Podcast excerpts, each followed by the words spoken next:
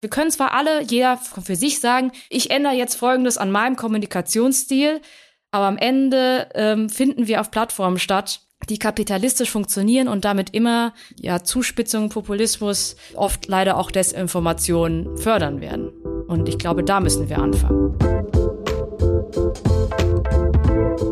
Willkommen im Hotel Matze, dem Interview-Podcast von Mit Vergnügen. Ich bin Matze Hirsche und ich treffe mich hier mit Menschen, die mich interessieren und versuche herauszufinden, wie die so ticken. Mich interessiert, was sie antreibt, was sie inspiriert. Ich will wissen, warum sie das machen, was sie machen, wie sie das machen. Ich möchte von ihnen lernen. Ihr sollt von ihnen lernen und natürlich eine gute Zeit im Hotel Matze haben. Bevor ich euch meinen heutigen Gast näher vorstelle, möchte ich euch zuerst den Werbepartner vorstellen.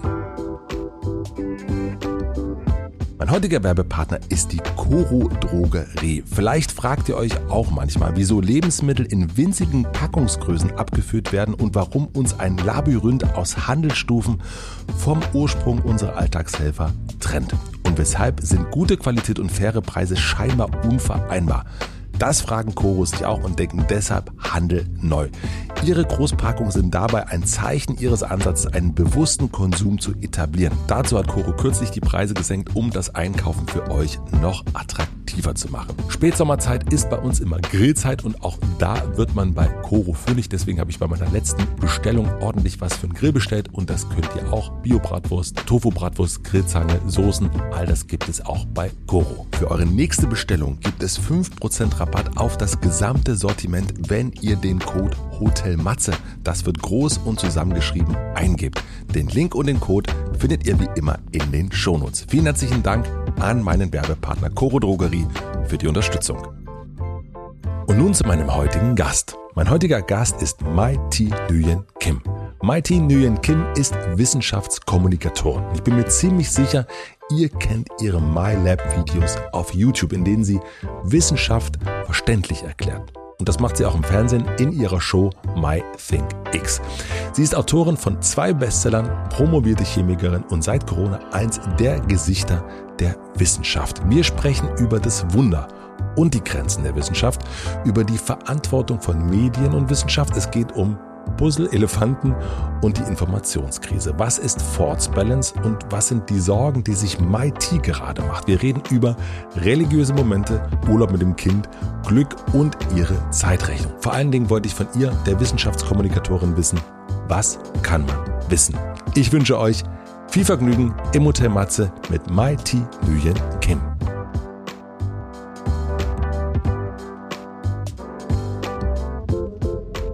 Ich habe ein bisschen natürlich einen Podcast gehört, wo du so warst und einen Podcast, den ich gehört habe, Rise and Shine, da warst du Anfang des Jahres und da hast du dich auf den Urlaub gefreut.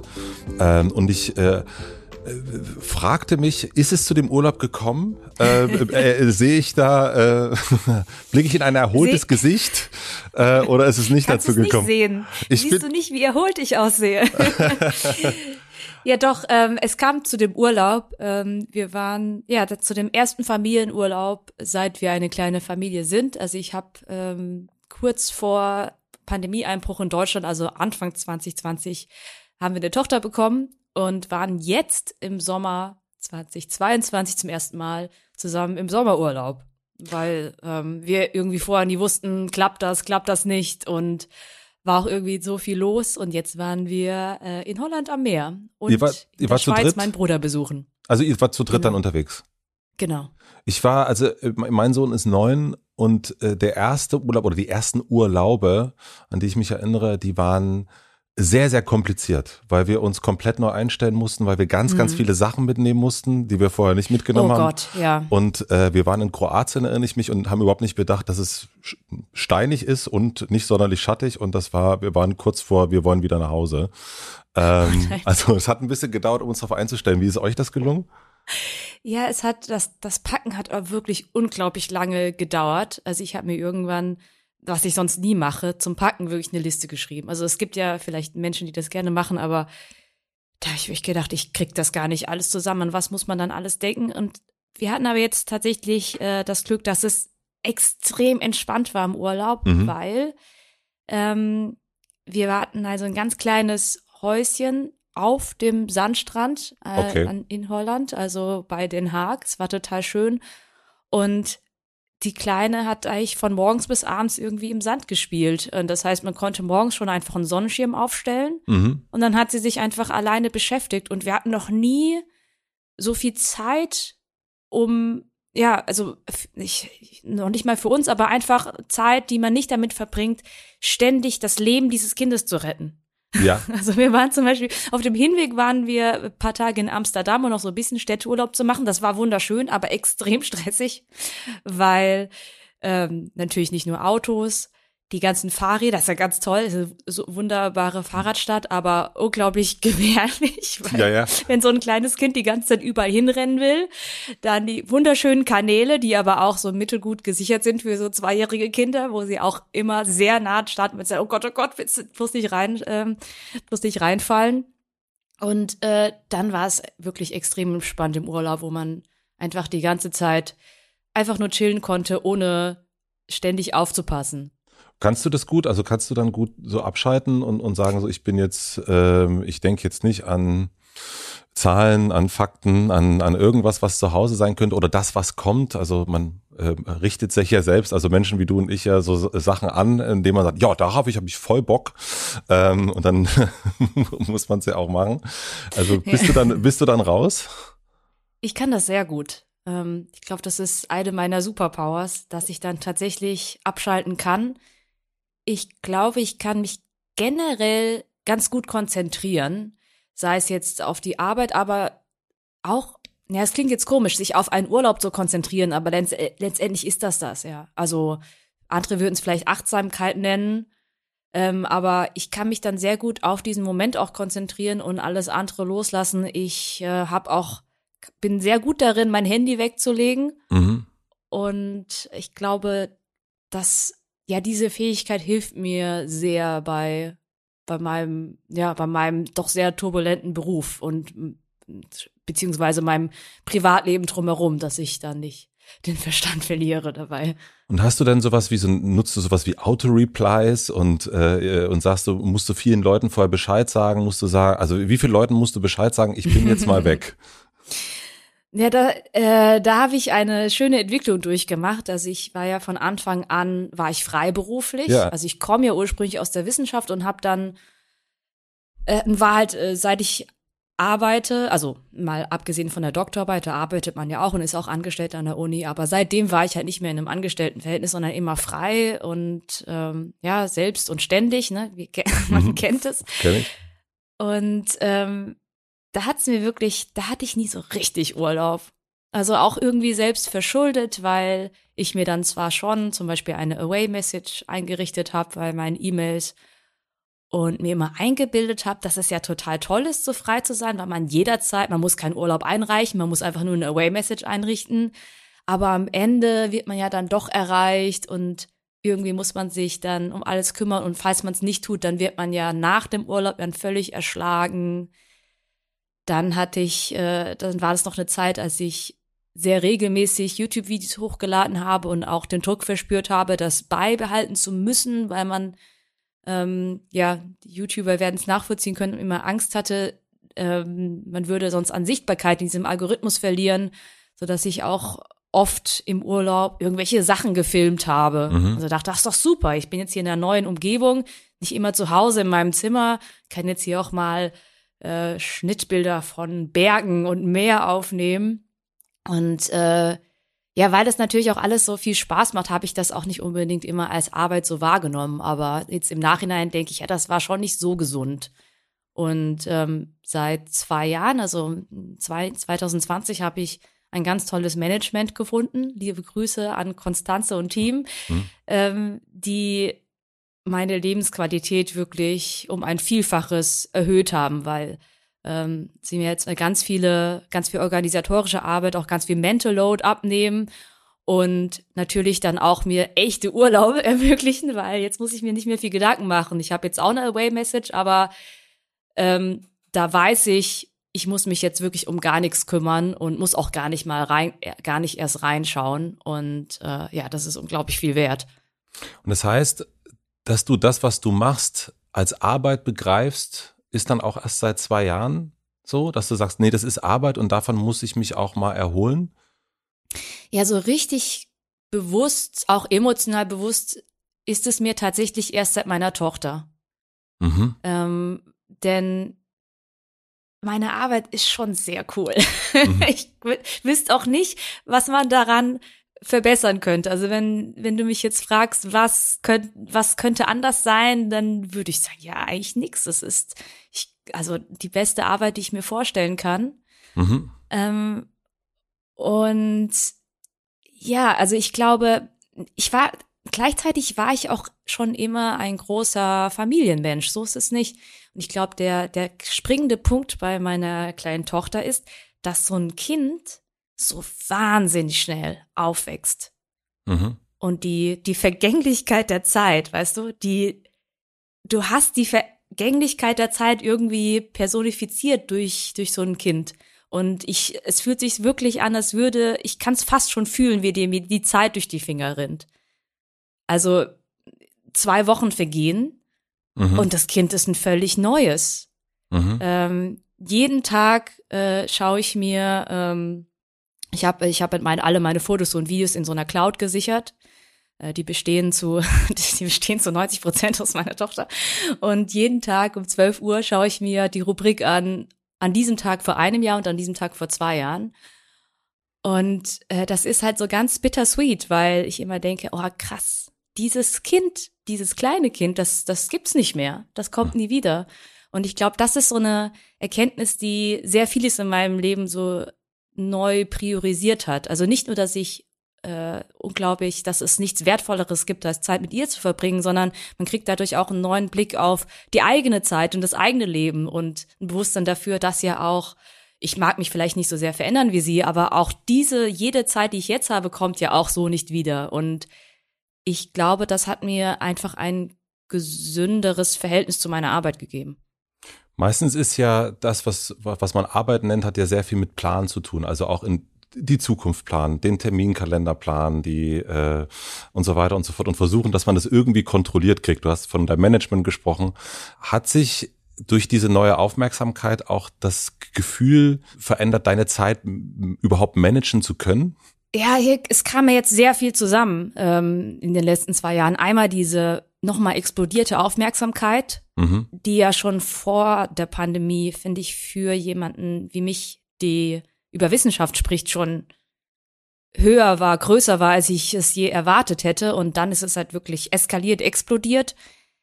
Ähm, dann diese große private Umstellung ähm, mit dem Mutterwerden, aber auch dann diese wahnsinnige Unterstützung, Erleichterung durch das Management. Es kam eben alles zusammen. Und erstaunlicherweise unterm Strich komme ich, komme ich gerade besser klar mit, mit der Organisation und allem, aber eben weil ich eben, weil ich die Hilfe habe und die Unterstützung habe. Und hast du versucht, aber am Anfang das zu kontrollieren und lässt das jetzt so ein bisschen los? Also das versucht man ja immer, also auch so, wenn man Aufmerksamkeit ähm, sozusagen zu viel kriegt oder zu viel Arbeit und so weiter. Also das versucht, man versucht es ja zu managen eigentlich, also so kenne ich das zumindest äh, und auch damit zu kontrollieren. Und irgendwann merkt man ja aber eigentlich, also gerade in, in so einem Fall, wie es bei dir ist, es ist so groß, man kann es eigentlich nicht mehr kontrollieren. Bei mir hat das eher ausgelöst, also seit die Aufmerksamkeit auf mich so groß ist, ähm, merke ich, dass ich immer weniger ähm, das Gefühl habe, ich müsste jetzt äh, unglaublich viele Sachen machen. Darunter äh, habe ich zuvor äh, sehr gelitten, also unter einer gewissen FOMO, also Fear of Missing Out, mhm. ähm, denn gerade ich, ich, nicht nur weil ich meine Arbeit liebe, sondern auch weil ich ja so sehr davon überzeugt bin, dass es eine wichtige Arbeit ist und dass es wichtig ist, über Wissenschaft zu reden, über Wissenschaft aufzuklären. Und es gibt so viele tolle Projekte. Und ähm, das war immer ganz schwierig für mich dann aus Zeitgründen einfach abzusagen. Und das hat sich, glaube ich, jetzt in meinem Mindset dann doch etwas geändert, wo ich weiß, okay, die Aufmerksamkeit ist so groß, dass man so ein bisschen auch die Lust daran verliert, äh, ständig äh, in diesem im Mittelpunkt zu stehen. Und äh, ist es jetzt viel mehr so, dass ich eine in meinem Kopf eine Default-Einstellung habe, mhm. dass ich sage, ich habe meine meine Standardsachen, ich habe MyLab, ich habe äh, TerraX, ich habe MyThinkX, das ist schon mehr als genug. Voll. Und meine Default-Einstellung ist, das war's, mehr mache ich nicht.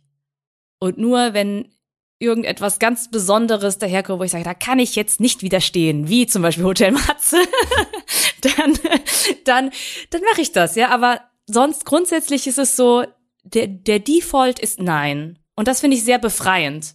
Und ich glaube, das wurde katalysiert durch diese extreme Aufmerksamkeit, weil man natürlich ähm, ja, man hat genug. Ja, es ist einfach jede, jeder weitere Auftritt in der Öffentlichkeit ist eigentlich schon so ein bisschen zu viel, weil ich denke, ich habe eh schon, ich bin, ich, es ist eh schon so viel, wie ich jetzt auch als als privater Mensch irgendwie auch, ähm, ja, ich will nicht sagen aushalten kann, aber doch, also ich ich cope damit, also ich gehe, ich ich ich gehe damit eben so um, dass ich ja, Stichwort Handy weglegen, mich immer, wenn ich dann halt nicht arbeite, auch überhaupt nicht mit mir beschäftige oder was Leute sagen, schreiben und mich einfach sehr ins, ins Private zurückziehe und das halt einfach auch sehr genieße. Super, dass du das kannst. Und, musstest du dieses Default, musstest du das üben oder ist das auch eine deiner Superpower-Kräfte, dass du sagen kannst, äh, ich, ich weiß das jetzt, ich habe, also das ist ja so eine, es gibt ja, ich glaube, begreifen tun das ja sehr viele. Also äh, wir wissen das, das ist nicht gut, äh, mein Kind ist neben mir und ich gucke aufs Handy. Ähm, mhm. Und dennoch können das ja ganz viele oder äh, dieses Fear of Missing Out, ja, ich weiß, dass Fear of Missing Out ist und trotzdem, das ist doch echt eine super Möglichkeit, auf dieser Party zu tanzen und so weiter und so fort. Äh, musst du das üben oder ist das auch, so kannst du das einfach? Nee, ich musste das vorher üben und ich, also ich wurde, glaube ich, auch langsam immer besser. Mhm. Aber so richtig gut ist es tatsächlich auch erst seit dem, seit dem Muttersein, weil ich es mir, also vorher war es eher so, dass ich immer mit mir selbst äh, so quasi reden musste oder mhm. das selbst rationalisieren musste und so, pass auf, du mhm. weißt doch, du weißt doch, dass es nicht gut ist, ne? Mhm. Also sei doch mal vernünftig. so musste ich quasi mit mir selbst reden. Und jetzt äh, ist das so leicht geworden, weil das nicht nur rational, sondern auch emotional so ist, dass mhm. ich so mhm. denke, ja, ähm, das mag vielleicht nicht jeder jetzt nachvollziehen oder nicht jeder kann sich jetzt in meine Situation reinversetzen, weil ich sitze hier gerade äh, mit meiner Tochter und die ähm, zeigt mir jetzt zum zwanzigsten Mal ihren Bauklotzturm Mhm. Und das finde ich besser als alles andere, was jetzt passieren könnte, weil ich einfach um diese Vergänglichkeit weiß. Also weil mir die einfach nicht nur rational, sondern auch emotional zu jedem Zeitpunkt bewusst ist. Und äh, ja, es muss schon gute Gründe geben, mich da, da rauszuholen. Und ähm, ja, das ist, äh, das ist ganz typisch, glaube ich, für generell für alle menschlichen Entscheidungen. Wenn man es nur rational weiß, ist es braucht man sehr viel Disziplin. Es ist sehr schwierig, da wirklich eine große Veränderung in seinem Leben zu kriegen. Also am Ende sind es dann doch so die, die Emotionen, die einen ähm, ja dann so richtig äh, mitreißen oder die etwas Großes bewegen. Vor mir sitzt ja eine Chemikerin. Ähm, äh, hast du das äh, gemerkt in dir drin? Also hast du auch Prozesse gemerkt, äh, wo du gemerkt hast, hier verschiebt sich gerade was. Also wenn du dich mal selbst sozusagen äh, mit mir ins Labor begibst und und äh, dich einmal so anguckst, also hast du gemerkt, so, ey, das ist, äh, ich bin irgendwie genau. ganz anders. Was ist, äh, was passiert da in mir drin? Hast du das festgestellt? Ja, ja also ähm ich sag mal so, gerade weil ich Chemikerin bin, ich überanalysiere ich jetzt keine Emotionen, weil ich weiß, dass man das eh nicht hinreichend ähm, ja sachlich beschreiben kann. Also viele Biolo die meisten biologischen Prozesse und alles, was mit Emotionen zu tun hat, erst recht äh, sind so komplex, dass wir nur einen Bruchteil bisher nachvollziehen können. Und ähm, insofern das befreit mich auch wieder dass ich einfach Emotionen einfach nur so wahrnehmen kann. Aber was natürlich an sich eine, eine Schwangerschaft, ein, das Entstehen eines neues, neuen Lebens und auch so das Beobachten eines Kindes, das ist, glaube ich, für jede Wissenschaftlerin, für jeden Wissenschaftler einfach ein, ein großer wissenschaftlicher Spaß. Mhm. Also zum Beispiel, ich habe, ähm, also ich habe die Kleine anfangs äh, gestillt und äh, fand diesen Gedanken einfach so abgefahren, dass jedes Atom ihres Körpers von mir kommt. Also mhm. erstmal ist sie in mir gewachsen, das heißt, jedes Atom so ist entweder von mir oder etwas, das ich zu mir genommen habe und dann in einem Stoffwechsel in umgebaut wurde in Baby. und äh, ja, und natürlich auch in der Zeit, in der sich ein Baby nur von Muttermilch ernährt, ist halt jedes jedes Gramm an ihr hab ich gebaut. ja. Und das sind dann schon so Gedanken, mit denen man als Wissenschaftlerin dann schon sehr viel Spaß hat. Darüber, herrlich, dass wir sprechen, weil darüber habe ich natürlich noch nie nachgedacht, aber es ist, leuchtet mir natürlich ein, äh, dass wenn ich jetzt in Zukunft eine, eine Mutter sehe, die im Kind steht, äh, ich einfach so denke, nur du baust das gerade eigentlich. es ist lustig, mein, äh, mein Mitarbeiter Lars Dittrich, liebe Grüße. Also er hat äh, zur, zur selben Zeit äh, ein Kind bekommen wie wir, sein zweites allerdings. Und äh, er und seine Frau sind auch Wissenschaftler. Mhm. Und äh, das war ganz lustig, weil wir beide, also sowohl Eva, seine Frau, als auch ich, den exakt gleichen Gedanken hatten. und ähm, sie dann nostalgisch war oder so ein bisschen nostalgisch war an dem Tag, wo sie angefangen haben mit Beikost. Er sagt, oh, das ist jetzt der Tag, wo nicht mehr jedes Atom in diesem Körper von mir kommt, sondern von dieser, von diesem Möhrenpüree. Von dieser Welt. also, mhm. Von irgendjemand ja, anders, der das gebaut hat. Also es hat. ist äh, letztendlich, wenn man schon in so einer, wenn man schon so eine Nerd oder eine naturwissenschaftliche Brille aufhat, sind manche Gedanken halt ganz naheliegend. Das ist auch immer ganz schön zu sehen, ähm, ja, wenn sich so Nerd-Connections aufbauen. Bei dir ist das ja quasi in die Wiege gelegt. Äh, also ich weiß nicht, ob das jetzt so wissenschaftlich äh, äh, fundiert ist, was ich gerade sage, aber ähm, dein Vater ist auch Chemiker, dein Bruder ist auch Chemiker. Woher kommt diese Begeisterung innerhalb der Familie für Naturwissenschaft und um, um Speziellen für Chemie? Für mich, und ich, ich spreche wahrscheinlich jetzt für, für alle Naturwissenschaftler, also oder vielleicht sogar für alle Wissenschaftlerinnen da draußen, ich finde es immer strange, also eigentlich die richtige Frage müsste sein, warum interessierst du dich eigentlich nicht für Naturwissenschaften? Ich war sau schlecht in Chemie. Ich war so schlecht in Chemie. Du kannst es dir nicht vorstellen. Also, da das jetzt mein Job ist, äh, das zu vermitteln, äh, kenne ich auch viele der Antworten. Aber eigentlich ist es doch, äh, gerade wenn man jetzt Kinder anschaut, diese Neugier zu verstehen, wie funktioniert etwas. Die Neugier auch wie funktioniere ich eigentlich? Wie funktioniert mein Körper? Wie funktioniert dieser wahnsinnige Sternhimmel, den ich da sehe, wenn ich nachts rausgucke? Das ist schon, glaube ich, etwas Grundmenschliches. Kann man ja auch historisch nachvollziehen, dass sich die Menschen das schon immer gefragt haben. Und, die, und viele Antworten oder die Suche nach der Antworten liegen eben in den Naturwissenschaften. Und ich glaube, das, was eben viele davon abbringt, meistens in der Schulzeit, sind eben so unglaublich trockene, abstrakte, zum Beispiel Chemie unterrichte, ähm, die dieses, ja, dieses, dieses Wunder der Natur und dass sich Fragen vielleicht so ein bisschen kaputt machen durch, oh, das ist jetzt irgendwie total kompliziert und abstrakt und vor allem ich verstehe es nicht. Äh, ich kann das schon nachvollziehen, wenn man dann quasi der Chemie oder einer Physik äh, den Rücken zukehrt. Ähm, und ich glaube, mein Vorteil war, ähm, dass mein Papa, der ja Chemiker ist, dass das nie so typisch, ja, es, Chemie war für mich, ich glaube, ich hätte es damals gar nicht als, als Wissenschaft oder so bezeichnet oder wahrgenommen, weil das viel mehr so eine Art Lebenswissen war. So schien es mir zumindest. Also mein, mein Papa konnte immer auf alle Warum-Fragen, die so Kinder haben, sehr gut antworten. Mhm. mein Papa kann auch äh, sehr gut kochen. Also nicht nur kann, also meine Eltern können beide äh, sehr gut kochen. Ähm, nur meine Mama macht das in erster Linie aus Liebe heraus und findet es aber trotzdem, ich glaube, das ist trotzdem halt eine Anstrengung für mhm. sie, die sie halt gerne aufnimmt für ihre Liebsten. Und bei meinem Papa ist es halt wirklich auch eine Leidenschaft. Er würde das auch einfach so machen, nur für sich kochen, ähm, weil er darin richtig aufgeht. Und ja, das auch, konnte auch immer alles erklären, chemisch. Warum wird jetzt die Soße dick? Was passiert jetzt hier und da? Und ähm, ja, auch sein Spruch war, alle Chemiker können gut kochen. Und wer nicht gut kochen kann, ist auch kein guter Chemiker. Und das ist, glaube ich, eine, eine Verbindung, eine ganz frühe Assoziation mit Chemie, die die wenigsten haben, weil die allermeisten verstehen unter Chemie im coolsten Fall äh, Explosionen mhm. Und äh, Drogen kochen. so das coolste Klischee. Aber das Uncoolere, was dann viel mehr haben, ist halt äh, giftig, unnatürlich und so weiter und dass Chemie natürlich alles ist, was irgendwie mit Molekülen zu tun hat. Also alles, was irgendwie auf der Welt, äh, also alles, was mit Materie auf dieser Welt zu tun hat, ist natürlich Chemie und Kochen natürlich auch. Und wenn man so eine schöne ähm, und auch ja haptische Assoziation hat, dann ähm, hat man natürlich von vornherein einen anderen Zugang. Und ich glaube, das war am Ende auch der springende Punkt, den mich zu einem Chemiestudium bewegt hat, denn meine, mein Chemieunterricht war auch jetzt nicht super inspirierend. Ich hatte tatsächlich auch Physikleistungskurs und nicht mhm. Chemie.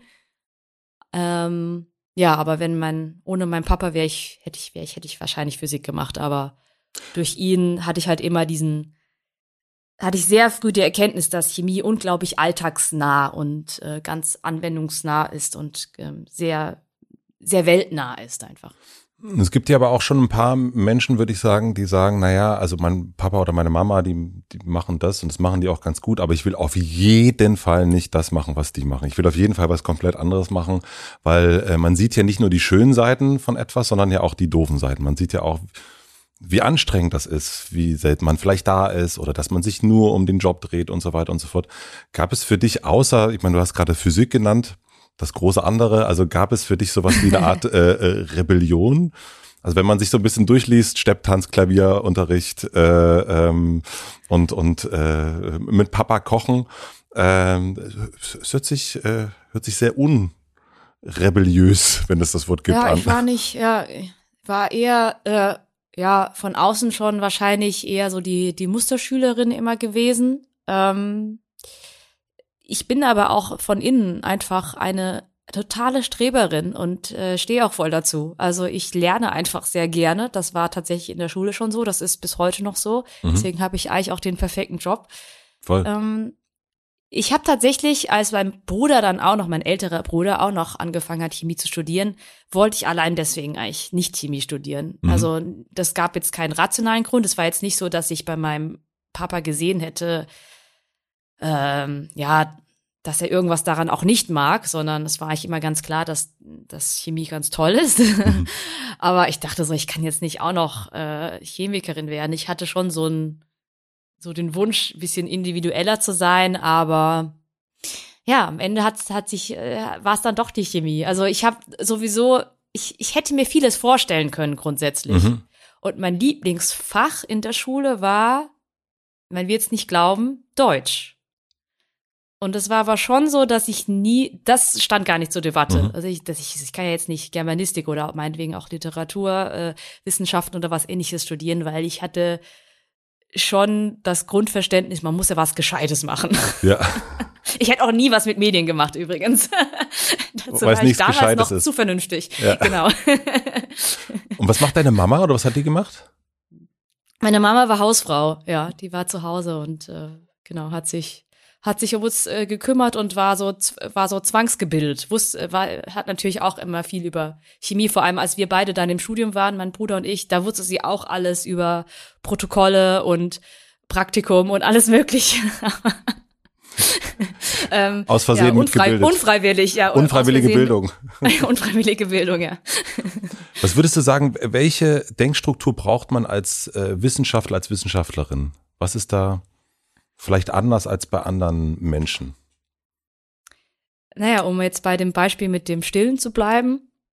Ähm, ich glaube, was man braucht, ist die Fähigkeit, alltäglichste Dinge immer wieder mit neuen, mit frischen Augen zu sehen. Also, dass man äh, irgendwie, ich still jetzt zum Beispiel zum weiß ich nicht, zum hundertsten Mal dieses Kind und habe dann plötzlich so, so eine Art Eingebung, dass ich das wie von außen betrachtet zum ersten Mal und denke, krass, was passiert hier eigentlich?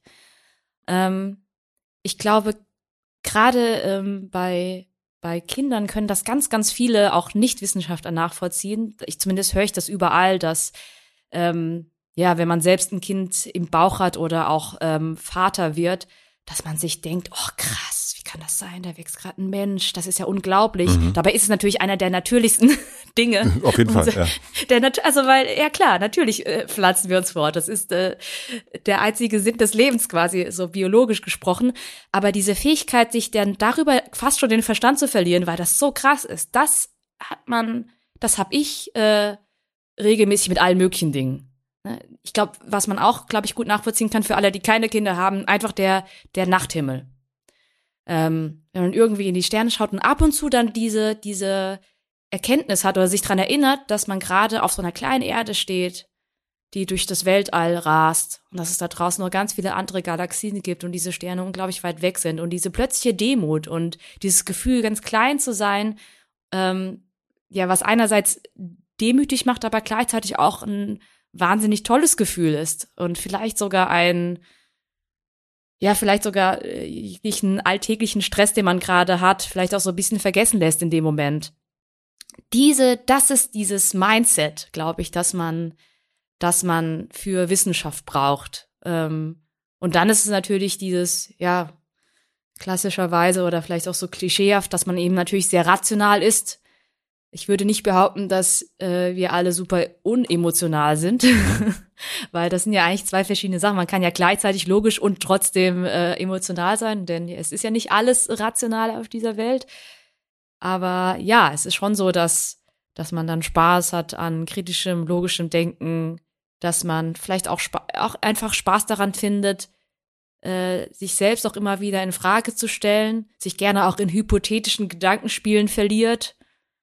Ähm, ja, und ich glaube, ein Spaß an Komplexität. Also, das ist, glaube ich, etwas, das das vielleicht auch ja eher untypisch ist, weil man normalerweise, wenn man eine Frage hat, möchte man eine klare Antwort haben. Ja.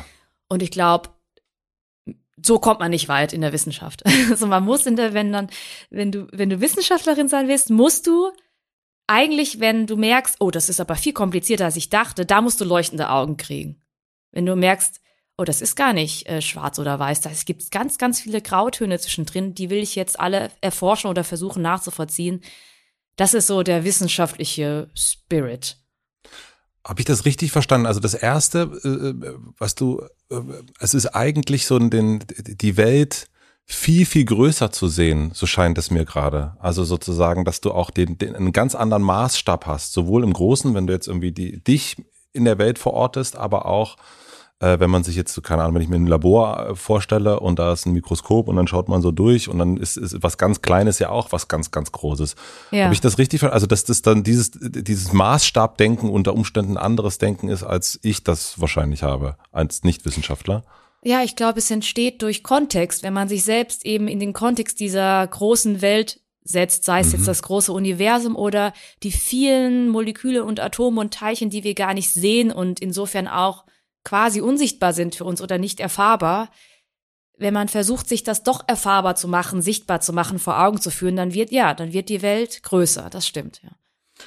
Und dieses ähm, Diskutieren äh, mit sich selbst, äh, mit, dem, mit, dem, mit dem Komplexen, ähm, gibt es Momente für dich, wo dir das zu anstrengend wird? Also wo du merkst, boah, äh, jetzt leck mich, also das eine ist, ich verstehe das, ne? Also das, ich kenne auch den, den Drang nach Vereinfachung und weiß aber, dass auch Vereinfachung sehr, sehr schwierig ist und dass es sowieso nicht geht.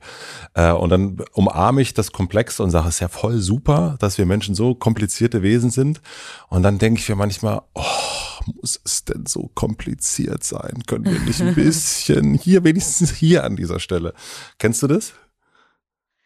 Oder bist du Jein. eine, eine Jein, also, okay. Jein, also ähm, nee, ich find's eigentlich immer, immer cool, wenn's äh, komplex wird. Aber ähm, jetzt in, wenn wir jetzt in mediale und öffentliche Debatten gehen, mhm.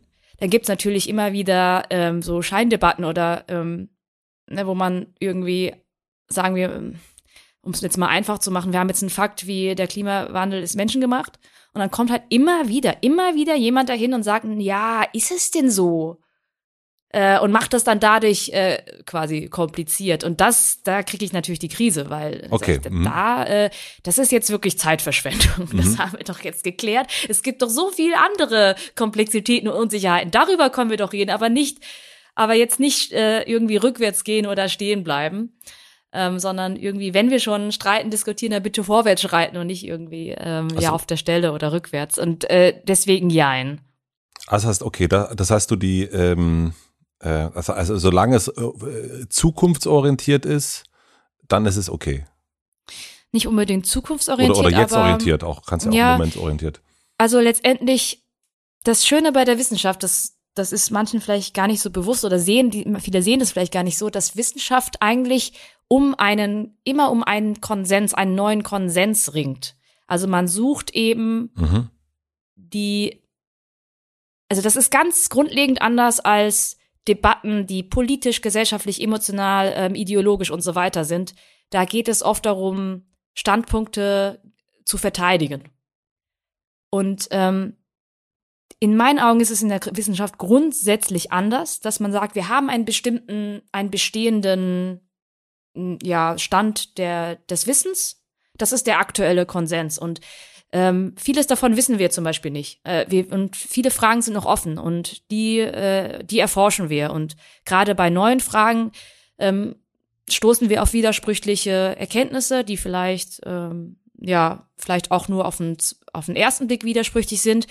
Ähm, ich ich bin hier im Labor, ich, ich, ich forsche hier an einem kleinen Puzzleteil und dann kommen wir zusammen, wir legen unsere Puzzleteile zusammen, wir, wir gleichen die ab, wir streiten uns, aber das Ziel ist es, den, den aktuellen Stand des Wissens zu erweitern.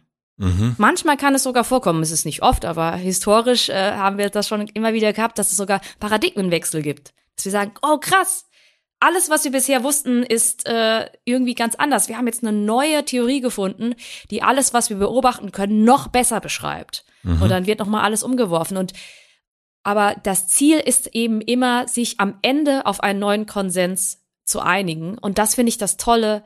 Das ist auch das Konstruktive an Wissenschaft. Deswegen, ja, man kann sagen, in die Zukunft gedacht, also voran, also vorwärts streiten, aber auch ganz grundsätzlich, dass man sagt, das Ziel ist es zu sehen, wo, wo sind wir, wo können wir ein konsistentes Bild schaffen? Wo sind vielleicht auch die, die Überschneidungen zwischen unseren beiden konträren Ansichten? Denn da, wo wir uns unter, also wo wir uns alle überschneiden, das ist ja schon mal interessant, weil das scheint ja dann wahr zu sein. Mhm. Das, dieses, dieses Teil, diese Überschneidung, die können wir jetzt hinzufügen zu dem Konsens, der dann immer größer wird. Das heißt, es geht eigentlich immer um einen immer größer werdenden Konsens? Ein größer, ja, ein immer, also ja, man kann einerseits, wenn wir jetzt versuchen, in Bildern zu sprechen, sagen, wir legen immer mehr Puzzleteile ins Puzzle. Aber ja. es ist auch tatsächlich so, dass wir vielleicht auch grobe, große Puzzleteile ersetzen durch ganz feine kleine, wo wir neue Details äh, erkennen, die wir vorher nicht gesehen haben.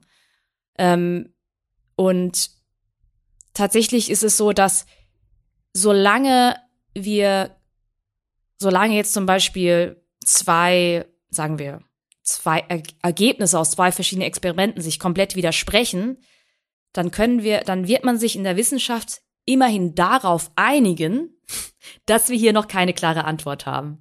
Und das finde ich halt das Schöne, dass man eben sagt, in der Wissenschaft ist äh, vieles noch unbekannt und vieles unsicher und viele Fragen sind offen, aber innerhalb der wissenschaftlichen Community gibt es zumindest Einigung darüber, was wir noch nicht wissen. Und das ist halt sehr schön. Und äh, medial wird es oft leider äh, verzerrt, weil ähm, medial ist dann oft so, dass äh, ja, ähm, öfter mal False Balance zum Beispiel auftritt, also falsche, ähm, wörtlich übersetzt, falsche Balance, das ist, wenn, wenn in, in Medien ähm, zwei VertreterInnen aus der Wissenschaft quasi im Meinungsaustausch gegeneinander antreten und eine Person vertritt den bestehenden Konsens und andere vertritt eine Meinung, die völlig jenseits oder einfach konträr ist, aber von keinerlei Evidenz eben unterstützt wird. Und dann wird eben so eine Debatte darüber aufgemacht und beim Laien kommt an, ja, am Ende weiß man auch nicht. Die wissen, die können sich halt am Ende einfach nicht einigen. Aber ähm, wenn man hinter diese mediale Fassade schaut und in die wissenschaftlichen Communities reinschaut, dann gibt es das eigentlich so gut wie nie, sondern zumindest ist man sich doch, ist man so fair oder zumindest ist man sich doch darüber einig, was es noch zu debattieren gibt und was nicht.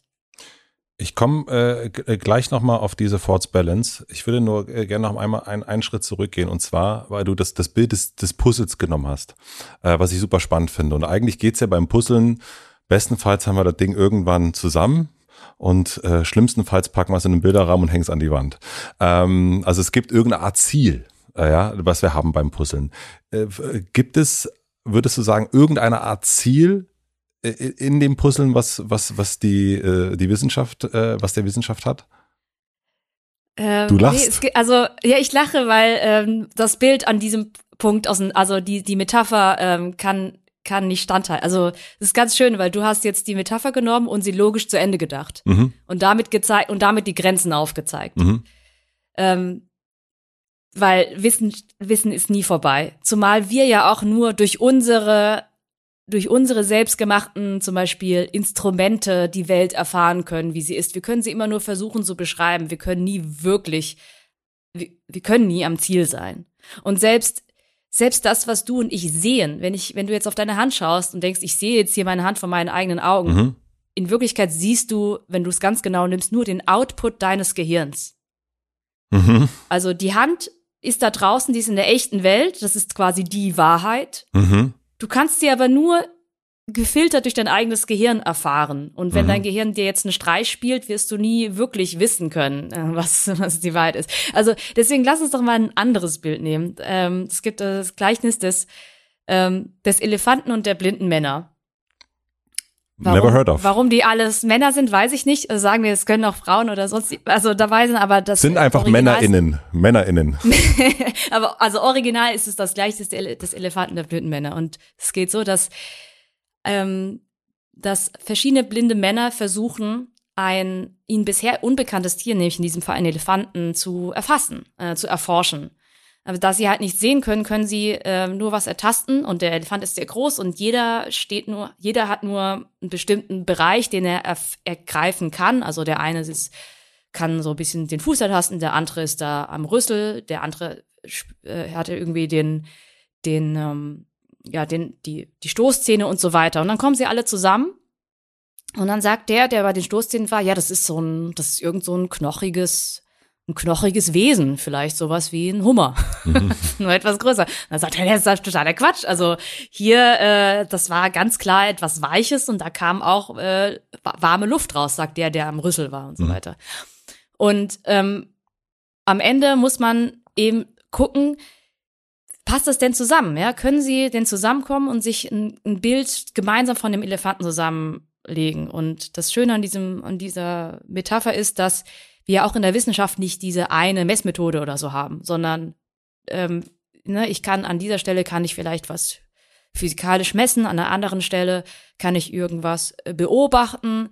Äh, wieder, an, wieder an einer anderen Stelle kann ich, äh, wenn ich zum Beispiel wissen will, was denken Menschen, dann kann ich sie eigentlich nur befragen. Ich habe keine bessere Methode als das. Und am Ende muss ich alle verschiedenen Studien, Methoden zusammentragen, gucken, gibt es irgendeinen Sinn, kriege ich sowas wie ein Tier zusammengesetzt? Und hier kommt der Knackpunkt. Die Männer sind aber immer blind. Mhm. Das heißt, das Beste, was passieren kann, ist, dass sie sich einigen, wie der Rüssel am Kopf hängt und so weiter. Aber wir, wir sind blind. Das ist, ähm, das ist die Demut, von der ich sprach, dass wir halt immer nur versuchen können, können den, vielleicht den Elefanten immer besser beschreiben, aber immer nur aus unserer eigenen Blindheit heraus. Super Bild. Wir machen eine klitzekleine Pause für die Werbepartner der Folge. Mein heutiger Werbepartner ist Bookbeat, einer meiner absoluten Lieblings-Apps. Mit Bookbeat könnt ihr so viele verschiedene Bücher hören und lesen, auch als E-Books, wie ihr möchtet und habt rund um die Uhr eine riesige Auswahl an Büchern. Das gilt natürlich auch für Rhein, denn ihr könnt die jetzt einfach abonnieren. Das heißt, ihr erhaltet jedes Mal eine Push-Benachrichtigung, wenn ein neues Buch in der Serie erscheint. Das Buch, was ich euch heute empfehlen möchte, gibt es noch nicht als Serie, das kann aber noch kommen. Es ist das Buch von meinem heutigen Gast, Mighty Nguyen Kim. Und zwar ist es die kleinste gemeinsame Wirklichkeit, wahr, falsch und plausibel. Das ist das letzte Buch von ihr, gelesen von ihr. Ihr könnt auch direkt mal reinhören, bestenfalls nach dem Podcast, nach dem Interview, denn ihr könnt jetzt Bookbeat zwei ganze Monate kostenlos testen und so viele Hörbücher anhören, wie ihr möchtet. Einfach auf bookbeat.de slash Hotelmatze gehen und los geht's. Den Link findet ihr natürlich wie immer auch in den Shownotes. Vielen Dank an meinen Werbepartner Bookbeat für die Unterstützung. Mein heutiger Werbepartner ist Tipper. Alle reden gerade über Strom bzw. Energie und wie man viel davon sparen kann, um unsere Klimaziele zu erreichen. Technologischer Fortschritt auf der einen Seite und individuelles Sparen auf der anderen. Tibber ist eine Mischung aus beidem. Die erste wirkliche Innovation für euer Zuhause, damit ihr die Energiewende aktiv unterstützen könnt. Tibber hilft, Strom dann zu verbrauchen, wenn er grün und günstig ist. Tipper verdient nämlich nichts an eurem Stromverbrauch und möchte deshalb ehrlich, dass ihr weniger Strom verbraucht. E-Autos, Solaranlagen und Smart Home Geräte können in der App integriert und so gesteuert werden, dass es besonders günstig ist, diese zu nutzen. Wenn das für euch spannend und interessant klingt, dann schaut einfach mal auf tibber.com slash Matze vorbei. Geschrieben wird Tibber T-I-B-B-E-R. Dort erhaltet ihr bei Vertragsabschluss eine Gutschrift von 50 Euro in eurem Account. Den Link findet ihr wie immer natürlich auch in den Shownotes. Vielen herzlichen Dank an meinen Werbepartner Tibber für die Unterstützung. Und nun zurück zur Folge. Es gibt ja die, die, die große Frage von Kant, äh, was kann ich wissen? Äh, was würdest du ihm antworten, wenn, er, wenn, er, wenn ich jetzt er wäre oder er ich? Was kann ich wissen? Also ich habe natürlich eine sehr naturwissenschaftliche Brille drauf. Bitte. Und ähm, das spiegelt sich auch sehr in meiner Arbeit wieder. Ich rede nämlich unglaublich gerne über Methoden, über wissenschaftliche Methodik, also über das wissenschaftliche Arbeiten. Denn eigentlich Ergebnisse aus Studien oder aus Wissenschaft sind eigentlich völlig nichtssagend, wenn ich nicht weiß, mit welchen Methoden diese Ergebnisse entstanden sind. Also wenn ich nicht weiß, was gemacht wurde, also woher man etwas weiß. Und äh, das Schöne an Naturwissenschaften ist, dass man halt oft tatsächlich etwas messen kann.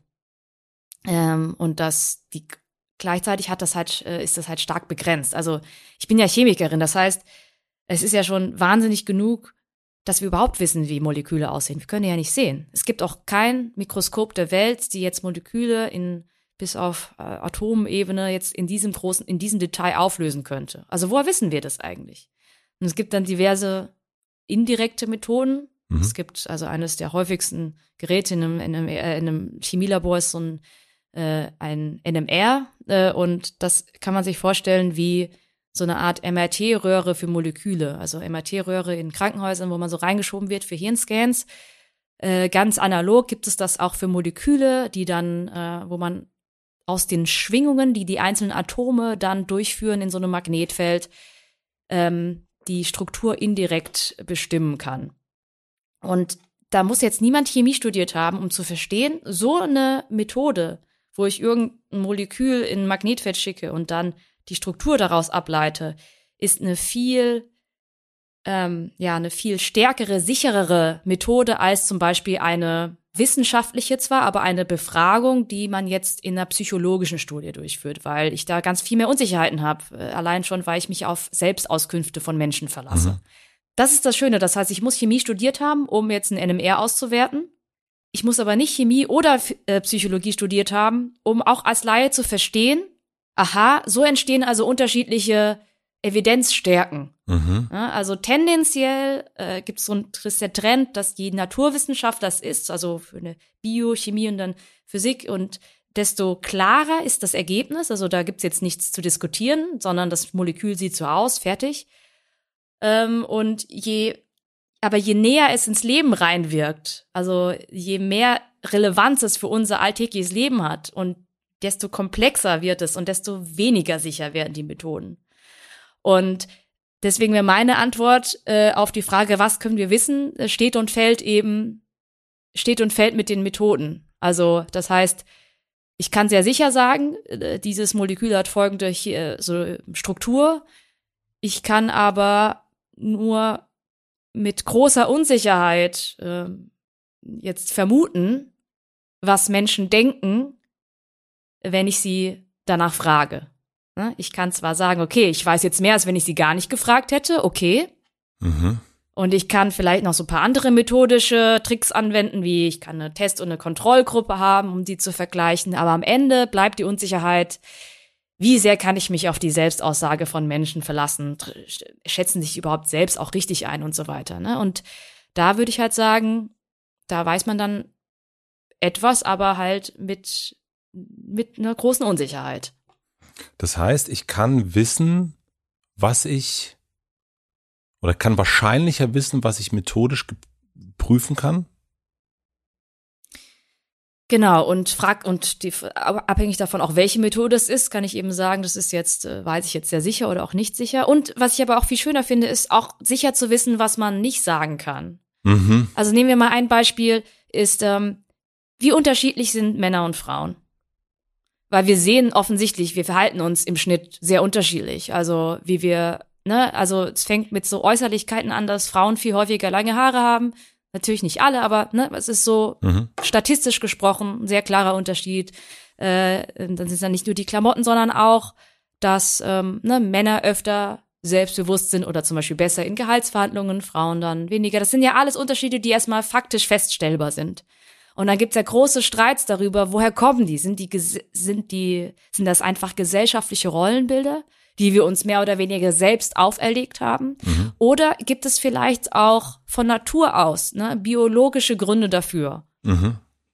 Und das Schöne, in meinen Augen Schöne ist, das kann man nicht beantworten. Methodisch ist es unmöglich, das zu beantworten. Was ich ziemlich sicher sagen kann, ist, es gibt gesellschaftliche, ganz klare gesellschaftliche Rollen. Und es gibt auch eine Biologie, die, ne, es gibt auch, äh, durch, also man kann auch in der Biologie Menschen in Männer und Frauen aufteilen und Durchschnittsunterschiede sehen. Und solange es beides gibt, kann ich den Anteil von jedem nur dann methodisch sauber bestimmen, wenn ich eins davon ausschalten würde. Also zum Beispiel, ich hätte jetzt ähm, in einem perfekten Laborsetup hätte ich jetzt noch mal unsere Welt mhm als Kontrollwelt. Mhm. Äh, aber in dieser Welt gäbe es keine äh, Geschlechterrollen gesellschaftlich. Und dann könnte ich mal schauen. Ne? Also dann könnte ich schauen, ähm, werden dann, äh, entscheiden sich Frauen dann trotzdem häufiger äh, irgendwie Erzieherinnen zu werden und Männer häufiger ITler. Mhm. Aber das, diese Möglichkeit gibt es ja einfach nicht. Das heißt, ich muss hier an dieser Stelle, muss ich dann einfach sagen, ja, methodisch ist das überhaupt nicht äh, zu lösen. Und pragmatisch würde ich dann sagen, ja, ist ja vielleicht auch gar nicht relevant, sondern unsere Gesellschaft, unsere Umwelt ist ja das Einzige, was wir in der Hand haben. Ne? Das heißt, wir müssen überhaupt nicht äh, darauf warten, auf irgendwelche wissenschaftliche Erkenntnisse, woran das liegt, sondern unabhängig davon, woran das liegt, können wir auch einfach so sagen, lass doch eine Welt schaffen, ähm, ne? oder können wir auch so zu dem Schluss kommen, dass wir alle profitieren, wenn wir Rollenbilder etwas einreißen. Ne? Und da will ich, äh, da will ich auch dafür plädieren, die Wissenschaft, die ist, das ist spannend. Ich kann mich da lange damit beschäftigen, aber lasst die auch manchmal auch einfach Wissenschaft sein und versucht nicht, äh, die immer reinzuziehen quasi in, in so gesellschaftliche Diskussionen, wo sie eh nicht helfen kann. Also ich kann wissen, äh, was kann ich wissen? Eigentlich, was ich nicht weiß oder wissen kann. Genau, das ist ein ganz, ganz wichtiger Teil von was kann ich wissen, dass man sich auch auch mal sicher, sicher sein muss, dass was man nicht wissen kann. Ja. Und dann vielleicht, deswegen ist für mich auch, hat äh, wissenschaftliches Denken oder dieses Mindset auch tatsächlich viel mit Toleranz zu tun. Weil wenn ich weiß, dass ich nicht wissen kann, ne, wie zu welchem Anteil mögliche biologische ähm, Unterschiede zwischen Männern und Frauen oder gesellschaftliche äh, Unterschiede in den Rollenerwartungen ähm, unsere Entscheidung beeinflussen, dann muss ich ja zwangsläufig auch unterschiedliche Meinungen akzeptieren, tolerieren, auch wenn sie nicht meiner eigenen, nicht meiner eigenen entsprechen. Ne? Weil am Ende kann ich es zumindest jetzt faktisch nicht, äh, nicht festhalten, sondern es gibt da einfach unterschiedliche Meinungen.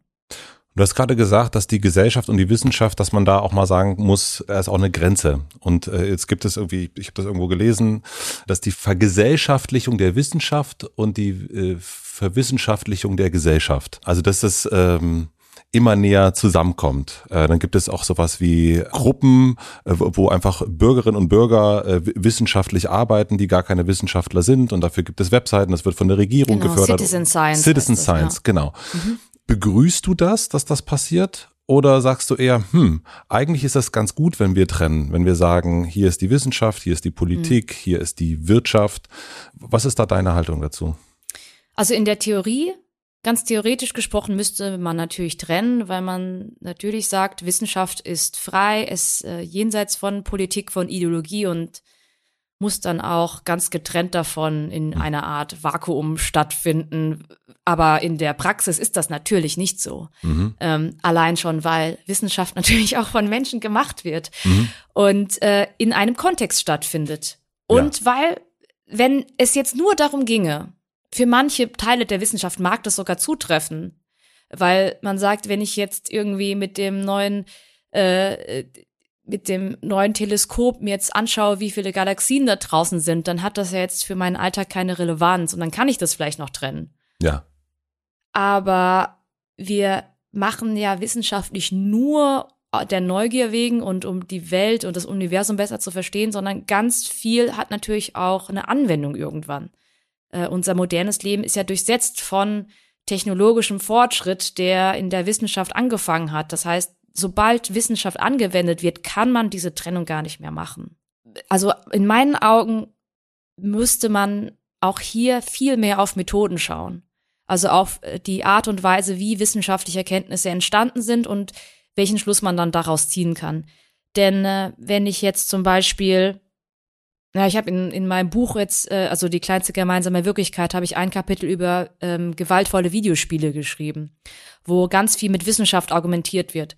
Wobei, wenn man sich diese Aggressionsforschung anschaut, methodisch, dann kann jeder Laie sehen, das ist zwar spannend, so für akademische Diskussionen, das ist aber so unsicher, dass man überhaupt gar keine real-life politischen Entscheidungen darauf basieren kann. Mhm. Das heißt, da, das, und da finde ich, macht es überhaupt keinen Sinn. Aber ja da, wenn ich, plädiere ich eben in so einem Fall für eine klare Trennung, weil ich sage, also schaut euch die Methoden an. Das ist innerhalb der Forschung ein spannender Bereich, aber ähm, das, das, darauf kann man keine Politik basieren.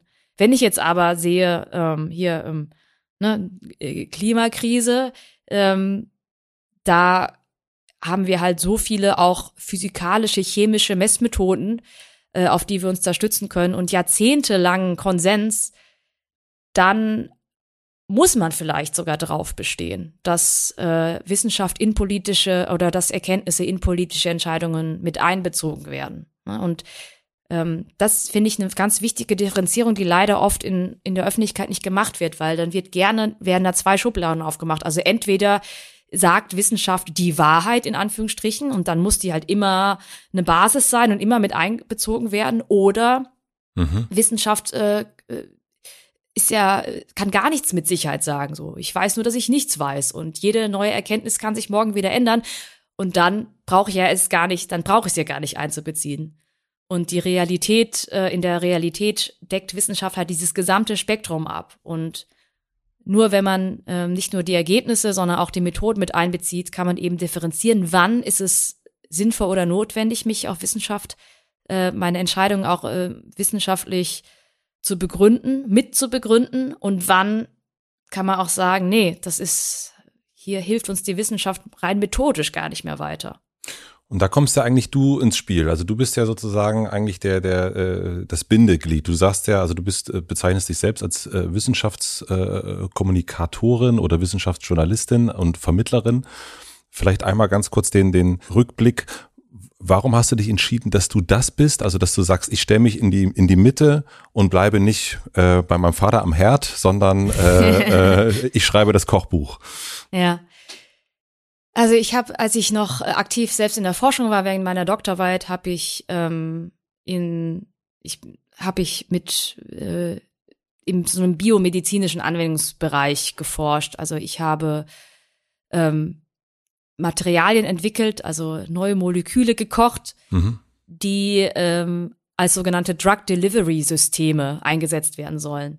Das ist inzwischen ein bisschen einfacher für mich zu erklären, äh, seit es die mRNA-Impfstoffe gibt. Mhm.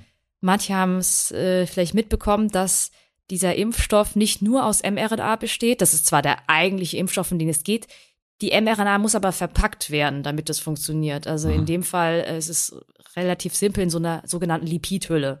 Aber diese Hülle muss halt auch jemand herstellen, also zum Beispiel eine Chemikerin. Und ich habe halt eben versucht, solche Verpackungs- und Transportsysteme äh, zu entwickeln, unter anderem ähm, ja, um Wirkstoffe, seien es jetzt Impfstoffe oder vielleicht irgendwie in anderen, vielleicht mal einen Krebswirkstoff oder sowas, zu ja zu verabreichen. Natürlich sehr in der Grundlagenforschung, also weit weg äh, von irgendeiner Anwendung, aber ähm, solche Anwendungsgebiete, das hat mich halt wirklich sehr motiviert, an sowas zu arbeiten.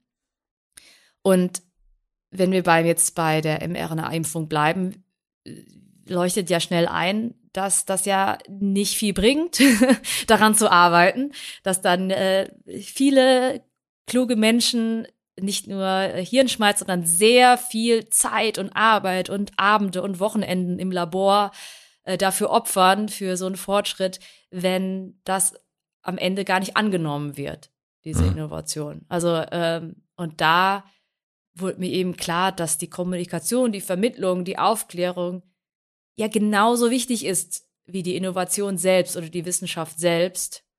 Ähm, und ja, und gleichzeitig ist, äh, hatte ich auch das Gefühl, dass ich als jemand, ja, die wie gesagt sehr gerne lernt und eigentlich gern auch immer wieder was Neues lernt. Ich bin eigentlich von von Haus aus gar nicht so die geborene Spezialistin, was man ja werden muss, wenn man jetzt so Doktorarbeit in der Chemie macht. Das heißt, mhm. ich wusste sehr viel über, irgendwann sehr viel über Polyurethan-Hydrogele, mhm, immer mehr und dachte so, ja, ich will aber auch, mhm. eigentlich würde ich gern auch über andere Sachen Bescheid wissen. Und ähm, zusammen mit dieser persönlichen Präferenz war das dann für mich doch irgendwann sehr klar, dass ich diesen Wechsel machen will. Ja. Und wo siehst du dich jetzt? Also siehst du dich jetzt auch, äh, ich kenne dich aus den Medien, ich kenne dich durch YouTube äh, und so weiter. Siehst du dich auf der Seite der Wissenschaft oder auf der Seite der Medien oder auch da siehst du dich da dazwischen? Also praktisch bin ich natürlich dazwischen und mhm. es ist ja genau dieser Brückenschlag, der, also der der Kern meiner Arbeit ist. Äh, Im Herzen sehe ich mich natürlich auf der Seite der Wissenschaft und mhm. ich verstehe mich irgendwie auch gerne als ähm, ja immer noch als Kollegin, ja, der der Leute, die jetzt immer noch im Labor stehen. Und äh, ich habe mein persönlicher Anspruch an meine Arbeit ist es auch, dass die Fachleute, für die ich ja quasi auch übersetze für eine ähm, breitere Masse, dass die dann sich auch gut vertreten fühlen. Also, mhm. Also dass die sich eben auch ähm, ja da richtig wiedergegeben und interpretiert fühlen. Also und ähm, ja, und das ist genau, also mein Anspruch, am meisten freue ich mich halt, wenn äh, wenn es dann nicht nur, wenn ich dann Nachrichten kriege von jungen Menschen, die dann sagen, ach, äh, ich habe irgendwie dacht, dachte immer, Naturwissenschaften sind nicht mein Ding und jetzt überlege ich Chemie zu studieren. Mhm. Das ist natürlich sehr schön, aber fast auch mehr freut es mich, wenn es dann wirklich von Chemikerinnen oder Chemikern kommt und dann sagt, ja, das hast du cool, das äh, hast du hast du gut erklärt. sind wir äh, approved.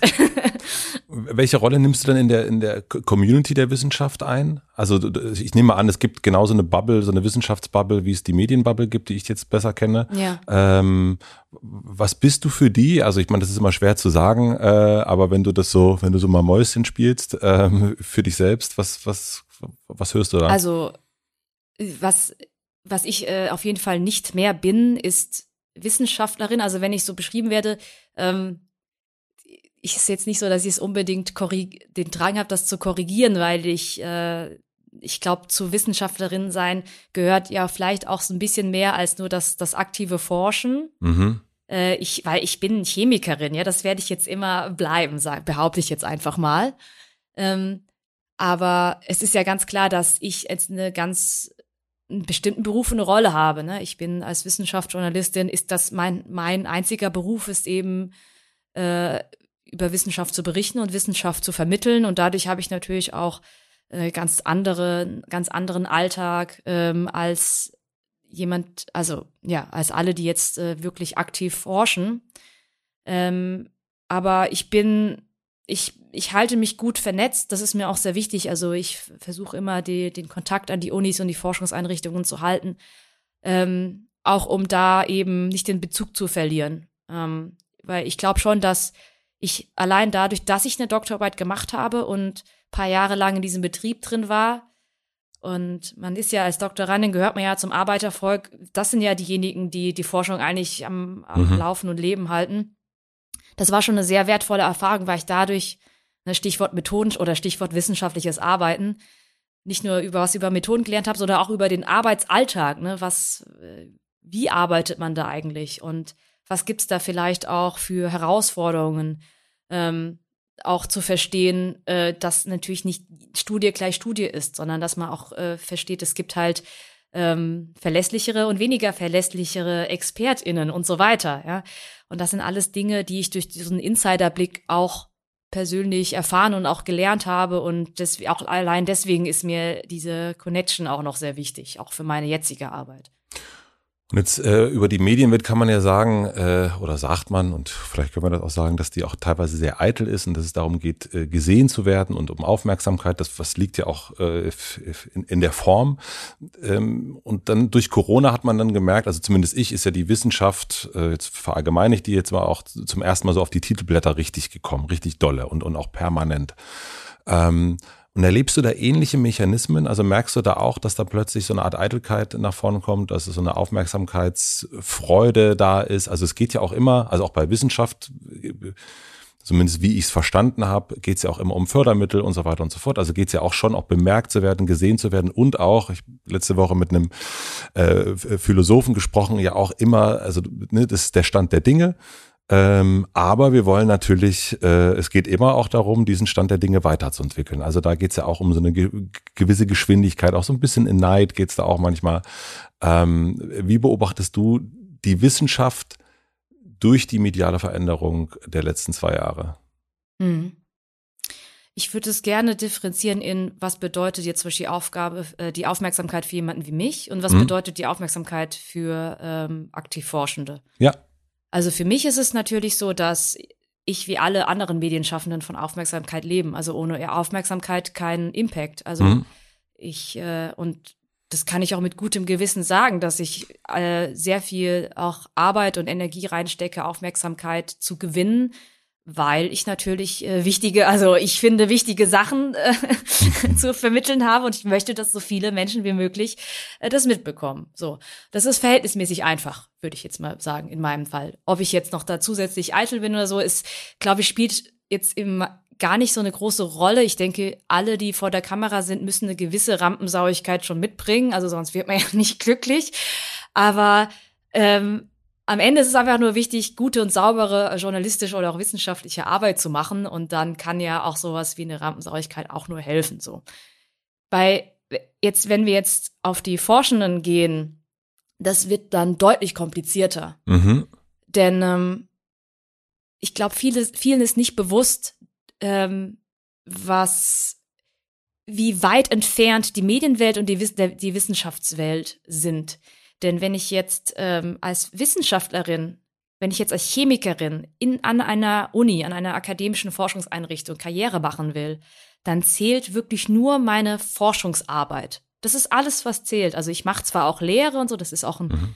ein wiederkehrender Kritikpunkt, weil das ja auch ganz wichtig ist, aber alles fällt nur das Einzige, was wichtig, wichtig ist in meine, meine Veröffentlichungen, was, was ich im Labor entdeckt habe, was ich entwickelt habe. Ähm, und auch nur dafür kriege ich Forschungsgeld übrigens. Mhm. Und äh, Forschungsgeld kriege ich natürlich auch nur für meine Forschung. Ich, mein Gehalt hängt von meiner von meiner Seniorität oder meiner Stufe ab oder auch als Doktorandin habe ich halt einfach ein ein fixes Gehalt. Ähm, wenn ich jetzt mehr Forschungsgeld kriege, heißt das, ich kann mir bessere Geräte kaufen, die da im Labor stehen mhm. und so weiter. Ne? Also das ist, das sind sehr und andere Mechanismen als in den meisten anderen Branchen, die man, die man so kennt. Und mhm wenn ich jetzt dazu, wenn ich jetzt beschließe, während einer Pandemie zum Beispiel, einen Großteil meiner Zeit für Wissenschaftskommunikation aufzuwenden, dann kriege ich dafür zwar ja vielleicht Aufmerksamkeit und vielleicht auch sowas wie Ruhm, Anerkennung, das jedem Menschen gefällt, würde ich jetzt mal behaupten, ist doch äh, ist ja klar. Aber ich verliere vor allem einfach Zeit für meine Karriere. Also ähm, Christian Drosten zum Beispiel als ein Coronavirus-Forscher, davon gibt's ja gar nicht so viele. Ich weiß gar nicht, ob manchen bewusst ist, was für ein wahnsinnigen Zufall, was, was für ein Zufall es ist, dass wir zufälligerweise in Deutschland einen, einen deutschsprachigen auch, das ist ja auch nicht selbstverständlich in der Forschung, einen deutschsprachigen Wissenschaftler haben, der zufälligerweise genau hier sein, sein Fachgebiet hat. Der hat jetzt während der Pandemie viele, viele Fördergelder, viele Forschungsmöglichkeiten, viele Veröffentlichungen hinten angestellt quasi die Chance seiner, seiner Karriere hat sausen lassen, aus der Verantwortung heraus, ne, diesen Podcast zu machen, der ja unglaublich viel auch mhm. ähm, Aufwand und Arbeit für ihn und auch für Sandra Zizek waren, ähm, ja, aus einer Verantwortung heraus und ähm, auch natürlich nicht nur mit mit Ruhm und Anerkennung und auch einigen Preisen, aber auch natürlich mit äh, ja äh, Anfeindungen und mit äh, ganz viel Stress, mit äh, irgendwie Diffamierungsversuchen von der Bild und so weiter und so fort.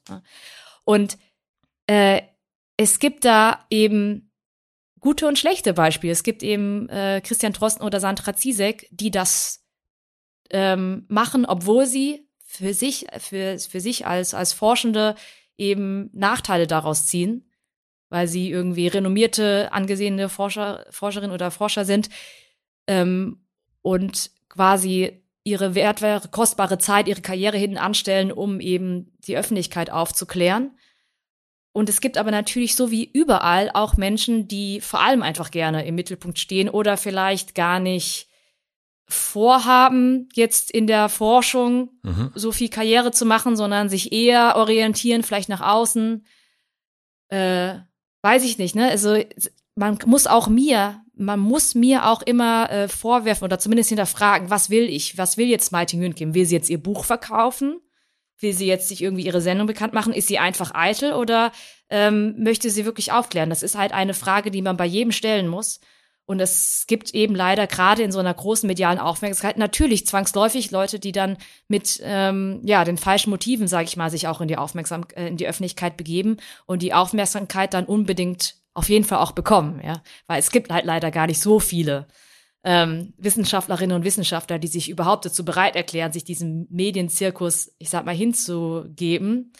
Und äh, der Großteil, auch der der Großteil des Konsenses, sage ich mal, bleibt halt im Hintergrund und äh, ist auf, gar nicht auf dem Schirm der Öffentlichkeit. Du hast erst schon ganz am Anfang des Gesprächs gesagt, das ist, und das ist ja auch nachvollziehbar, dass äh, durch Corona deine Popularität extrem gestiegen ist. Hat sich in deiner Vorgehensweise durch die neue, größere Aufmerksamkeit von außen was verändert? Nicht grundsätzlich. Also ich war vorher auch schon immer sehr, ähm, ja, sehr sorgfältig. Äh, ich äh, war ich vielleicht auch schon immer, also auch vielleicht schon als schon als Schülerin und ähm, es war mir schon immer extrem wichtig. Also das Schlimmste, was mir passieren kann, dass ich groben Unfug erzähle. Also ich habe sowieso schon immer ähm, ja alles immer mehrfach gecheckt, aber die Verantwortung, der Druck, den man dann verspürt mit einer wachsenden Reichweite, der der steigt natürlich auch. Ne? Also mhm. natürlich äh, machen wir uns hier äh, im zum Beispiel kleinen MyLab-Team, da sind wir ja nur zu viert äh, vor jedem Upload jetzt äh, sehr viel mehr Gedanken, wenn wir wissen, wir erreichen über eine Million Menschen. Mhm. Äh, da, ja, das, da, da, da finde ich es aber richtig, auch mal kalte Füße zu kriegen. Das äh, ist, äh, wenn das nicht so wäre, dann müssten wir uns eigentlich Gedanken machen. Ich glaube, das wäre schön, wenn's, wenn jeder so mit Reichweite umgehen würde, dass man halt sehr gut, äh, sehr gut überlegt. Oder generell ist es bei mir, hat es bei mir dazu geführt, dass ich äh, auch viel weniger auf, auf Social Media poste, weil ich halt immer überlege, boah, ich habe so eine große Reihe, muss das, muss ich jetzt, äh, äh, was, was kann ich, was kann ich denn, was kann ich denn jetzt irgendwie posten? Ich, das ist auch fast schon ein bisschen schade, weil das für mich so die Leichtigkeit verloren hat. Weil natürlich, ich meine, Social Media, das muss ja jetzt nicht immer eine Dissertation sein. Dafür habe ich ja andere, ich habe ja andere Outlets. Ich kann ja in meinen Sendungen ja hier die Inhalte vermitteln. Und früher habe ich irgendwie viel leicht, viel mit einer größeren Leichtigkeit auch Social Media so zum Spaß benutzt und ja, das fällt mir tatsächlich äh, zunehmend schwerer. Also einerseits, weil mir tatsächlich die, die Zeit fehlt, aber auch, weil ich dann äh, noch mehr drüber nachdenke, was ich, was ich jetzt, ähm, was ich jetzt von mir gebe. Ja. Weil du ja auch weißt, was das heißt, wenn du was postest, äh, dass ja auch sofort wieder neue Aufmerksamkeit generiert, daraus wieder was gemacht werden kann und so weiter und so fort. Also das ist ja nicht nur einfach ein Post, den dann irgendwie 500.000 Leute sehen, sondern äh, daraus wird ja wieder neu generiert und dadurch sehen es ja potenziell genau. noch mal mehr also, Leute.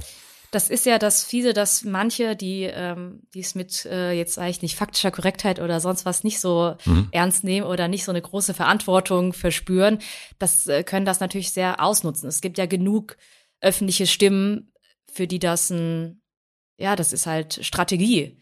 Ne? Auch immer wieder, auch durch Empörung Aufmerksamkeit zu generieren und so immer wieder im Gespräch zu bleiben und sei es, weil Leute, weil man beschimpft wird, aber so bleibt man natürlich auch, auch relevant.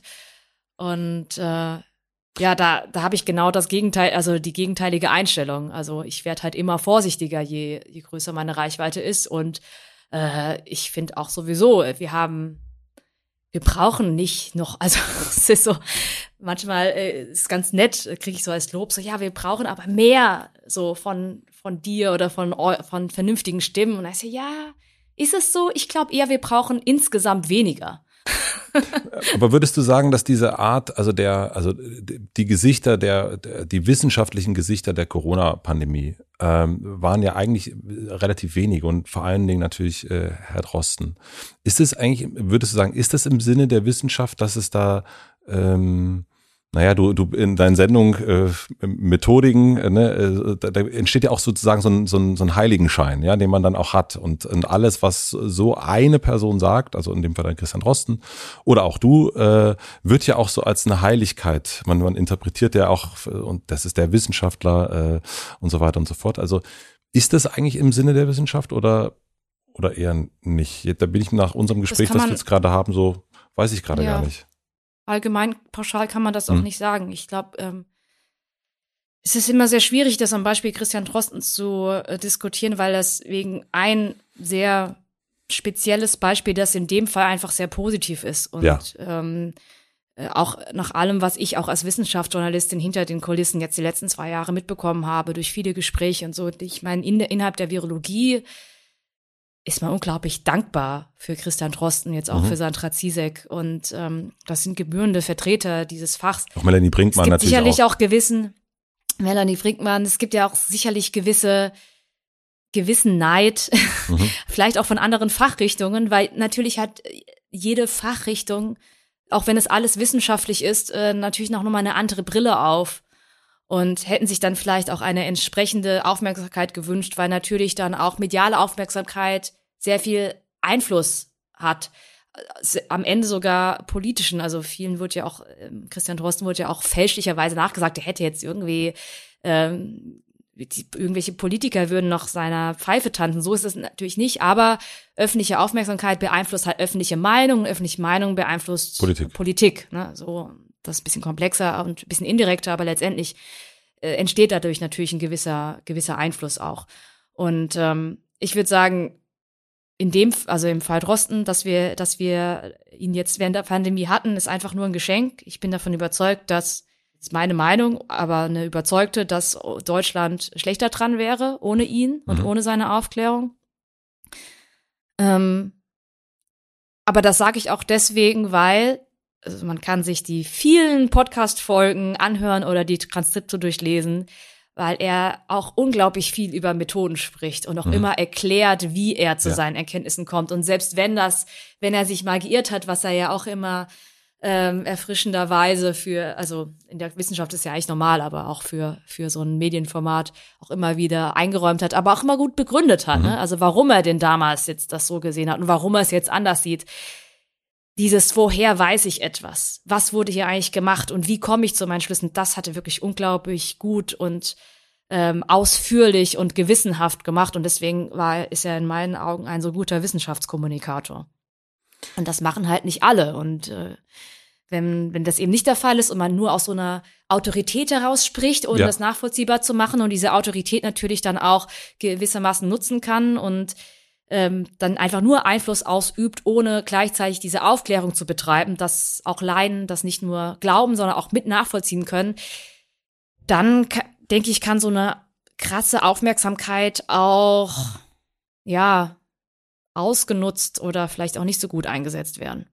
Du hast erst von einer ganzen Weile hast du von False Balance äh, gesprochen und ich habe versprochen, dass wir darauf zurückkommen. Äh, jetzt ist es soweit. Ähm, in welchen Momenten hast du das erlebt? Ähm, erinnerst du dich an Fernsehmomente? Du hast es auch als, äh, wenn du darüber gesprochen hast, über False Balance, hast du Talkshows aufgeführt. Auch erst hast du gesagt, ne, es gibt die eine, auf der einen Seite vielleicht ist es dann Christian Drosten, der methodisch erklären kann, äh, was da los ist. Und auf der anderen Seite gibt es eine andere Person, die das vielleicht nicht hat. Und man denkt als Zuschauer, als Zuschauerin, äh, ach naja, dann sind die sich ja nicht einig. Als Beispiele. Gibt es aber für dich Momente, wo du gemerkt hast, nee, das läuft hier wirklich komplett. Also du warst auch am Anfang, so habe ich das auch gelesen, sehr begeistert, äh, wie sozusagen die Wissenschaft äh, in der Corona-Zeit wahrgenommen würde und dann irgendwann wurdest du immer frustrierter und ähm, was hast du gesagt? Dann hatte ich wirklich einen Down, weil mich so frustriert hat, was für ein Hype-Quatsch im Fernsehen geredet wird. Welche Momente waren das? Also. Wenn du das sagen kannst oder willst. Konkret weiß ich jetzt, also wenn ich jetzt mal überlege, was jetzt nicht ganz so weit her sich anfühlt, ich glaube, viele können das nachvollziehen. Alles, was in den letzten zwei Jahren passiert ist, man kann sich nicht genau entscheiden, ging die Zeit jetzt unfassbar langsam und doch oder mhm. doch so schnell rum. Aber ein klassisches Beispiel war, als äh, Sarah Wagenknecht bei Anne Will war und erklärt hat, warum sie den Impfstoff nicht will. Mhm. Und dann wird dann halt, äh, in dem Fall war es Karl Lauterbach eingeladen, dessen Aufgabe das ist, diesen Quatsch zu debunken. Und das ist für mich, also in, in meiner, mein, das ist meine Meinung jetzt als Wissenschaftsjournalistin, mhm. da finde ich, da wurde die, die redaktionelle Verantwortung nicht wahrgenommen. Ähm, und ich, aber ich kann mich auch in die andere, in die Redaktion reinversetzen, weil ich glaube, deren Reasoning war, diese Talking Points, die Sarah Wagenknecht hat oder diese Skepsis gegenüber des Impfstoffs, dieses mRNA-Impfstoffs, die, die ist ja verbreitet. Wir sehen ja die Impflücke und das müssen wir irgendwie thematisieren. Wir müssen da auch aufklären. Und am einfachsten ist es, wenn wir, wenn wir das in die Diskussion mit einbeziehen und in dem Fall Sarah Wagenknecht einladen und wir lassen sie ja nicht un, wir lassen sie ja jetzt nicht unwidersprochen reden, sondern wir haben ja noch Karl Lauterbach. Ja, ja. Und das ist in meinen Augen ist das, das kann man mit, mit vielen Dingen mit gesellschaftlichen, politischen, ideologischen Fragen vielleicht noch machen. Man kann es aber nicht machen, wenn es wirklich darum geht, wenn, wenn auf der einen Seite der Fakt steht, dass es noch nie einen Impfstoff gab, dessen Nebenwirkungen so gut untersucht und beobachtet werden wie jetzt derzeit die Corona-Impfstoffe. Mhm. Warum? Das hat einen ganz einfachen statistischen Grund. Noch nie wurden so viele Menschen weltweit in einer so kurzen Zeit geimpft. Das heißt, wenn ich sehr seltene Nebenwirkungen habe, wir erinnern uns an AstraZeneca, das hätte ich bei anderen Impfstoffen, die schon seit Jahrzehnten vielleicht zugelassen sind und wo wir uns keine Gedanken machen, hätten wir vielleicht gar nicht statistisch überhaupt nicht erst gar nicht gesehen. Die werden gar mhm. nicht äh, quasi aus diesem Rauschen herausgestochen. Das sowas sieht man erst in einer sehr großen Masse. Das heißt, noch nie, also gab es quasi so sichere Impfstoffe wie jetzt. Und wenn dann jemand wie Sarah Wagenknecht sagt, nee, das ist mir nicht sicher genug, ich warte noch, dann ist das faktisch falsch. Das ist dann eine irrationale Angst, die sie hat, aber es ist eine reine Bauchmeinung, die gegen Fakten steht. Und da finde ich es falsch, eine Bauchmeinung und einen Fakt ähm, inszenieren, zu inszenieren in einer Talkrunde, in einer Diskussionsrunde äh, und das und das zur Debatte zu stellen, sondern ich würde diese diese Ängste aufgreifen, ich würde sie thematisieren, ich würde sie aber erklären und nicht debattieren. Und das ist eben für mich der wesentliche Unterschied. Und erst dadurch entsteht für mich False Balance, wenn man eben auch ja falsche also wissenschaftlich falsche Positionen mit der wissenschaftlich äh, faktisch richtigen Position gegenüberstellt und diskutieren lässt, weil da entsteht nicht nur der Eindruck, eins zu eins. Also es steht nicht nur die falsche Balance dadurch, dass äh, jetzt in dem Fall Karl Lauterbach für den wissenschaftlichen Konsens spricht und Sarah Wagenknecht für eine, für eine Minderheitsmeinung, sondern es kommt ja noch hinzu, dass es eine Meinung ist. Und dass dann auch eine zusätzliche falsche Balance entsteht zwischen Fakten und Meinungen. Dass die eben gleichwertig diskutiert werden können. Und das habe ich sehr oft gesehen und ich glaube, der Knackpunkt ist am Ende, dass das für mich aus einer naturwissenschaftlichen Sicht ziemlich klar zu beantworten ist, dass es falsch ist zu sagen, ähm, der Impfstoff ist mir nicht sicher genug. Aber ne, viele, ich habe viele ähm, Kolleginnen und Kollegen im Journalismus, mit denen ich jetzt auch in den letzten zwei Jahren gesprochen habe, die sehen das grundsätzlich nicht so, weil es da sehr wenige Naturwissenschaftler gibt in, mhm. unseren, in den Redaktionen unseres Landes. Und ich habe da Kulturclashes erlebt, wirklich. Also hier die Chemikerin, die sagt, wisst ihr was, es gibt halt Sachen, die stehen nicht zur Debatte. Und auf der anderen Seite vielleicht ein Philosoph, der dann sagt, äh, nee, da kriege ich direkt, äh, da kriege ich äh, direkt angeschweißt, wenn du sowas Totalitäres sagst. Denn jeder Anspruch von Wahrheit ist irgendwie ein Machtinstrument, dem man widerstehen muss, grundsätzlich. Und ich glaube, da irgendwo dazwischen verläuft die fließende Grenze zwischen Naturwissenschaften und Geisteswissenschaften. Ne? Weil ähm, ich kann das schon verstehen, dass wenn man aus einer anderen, aus einer wissenschaftlichen Ecke kommt, wo, Method wo die Methoden einfach nicht so stark sind und wo man einfach sehr viel Raum für Diskussionen und Debatten zulassen muss, ne, ähm, einen wissenschaftlichen Diskurs zulassen muss, da kann jetzt irgendwie so eine chemische Messung, die man nicht ganz nachvollziehen kann, oder eine klinische Studie, die, mit der man sich vielleicht nicht so viel beschäftigt hat, methodisch, ähm, dann irgendwie, ja, dogmatisch wirken. Aber es ist genau das Gegenteil. Also es ist, aber es ist einfach, ich finde, man sollte eher den Luxus annehmen, zu sagen, ja, wir haben hier ab und zu mal naturwissenschaftliche Erkenntnisse, da haben wir den Luxus zu sagen, das ist so und dann äh, können wir uns das Leben doch auch wenigstens ein bisschen leichter machen.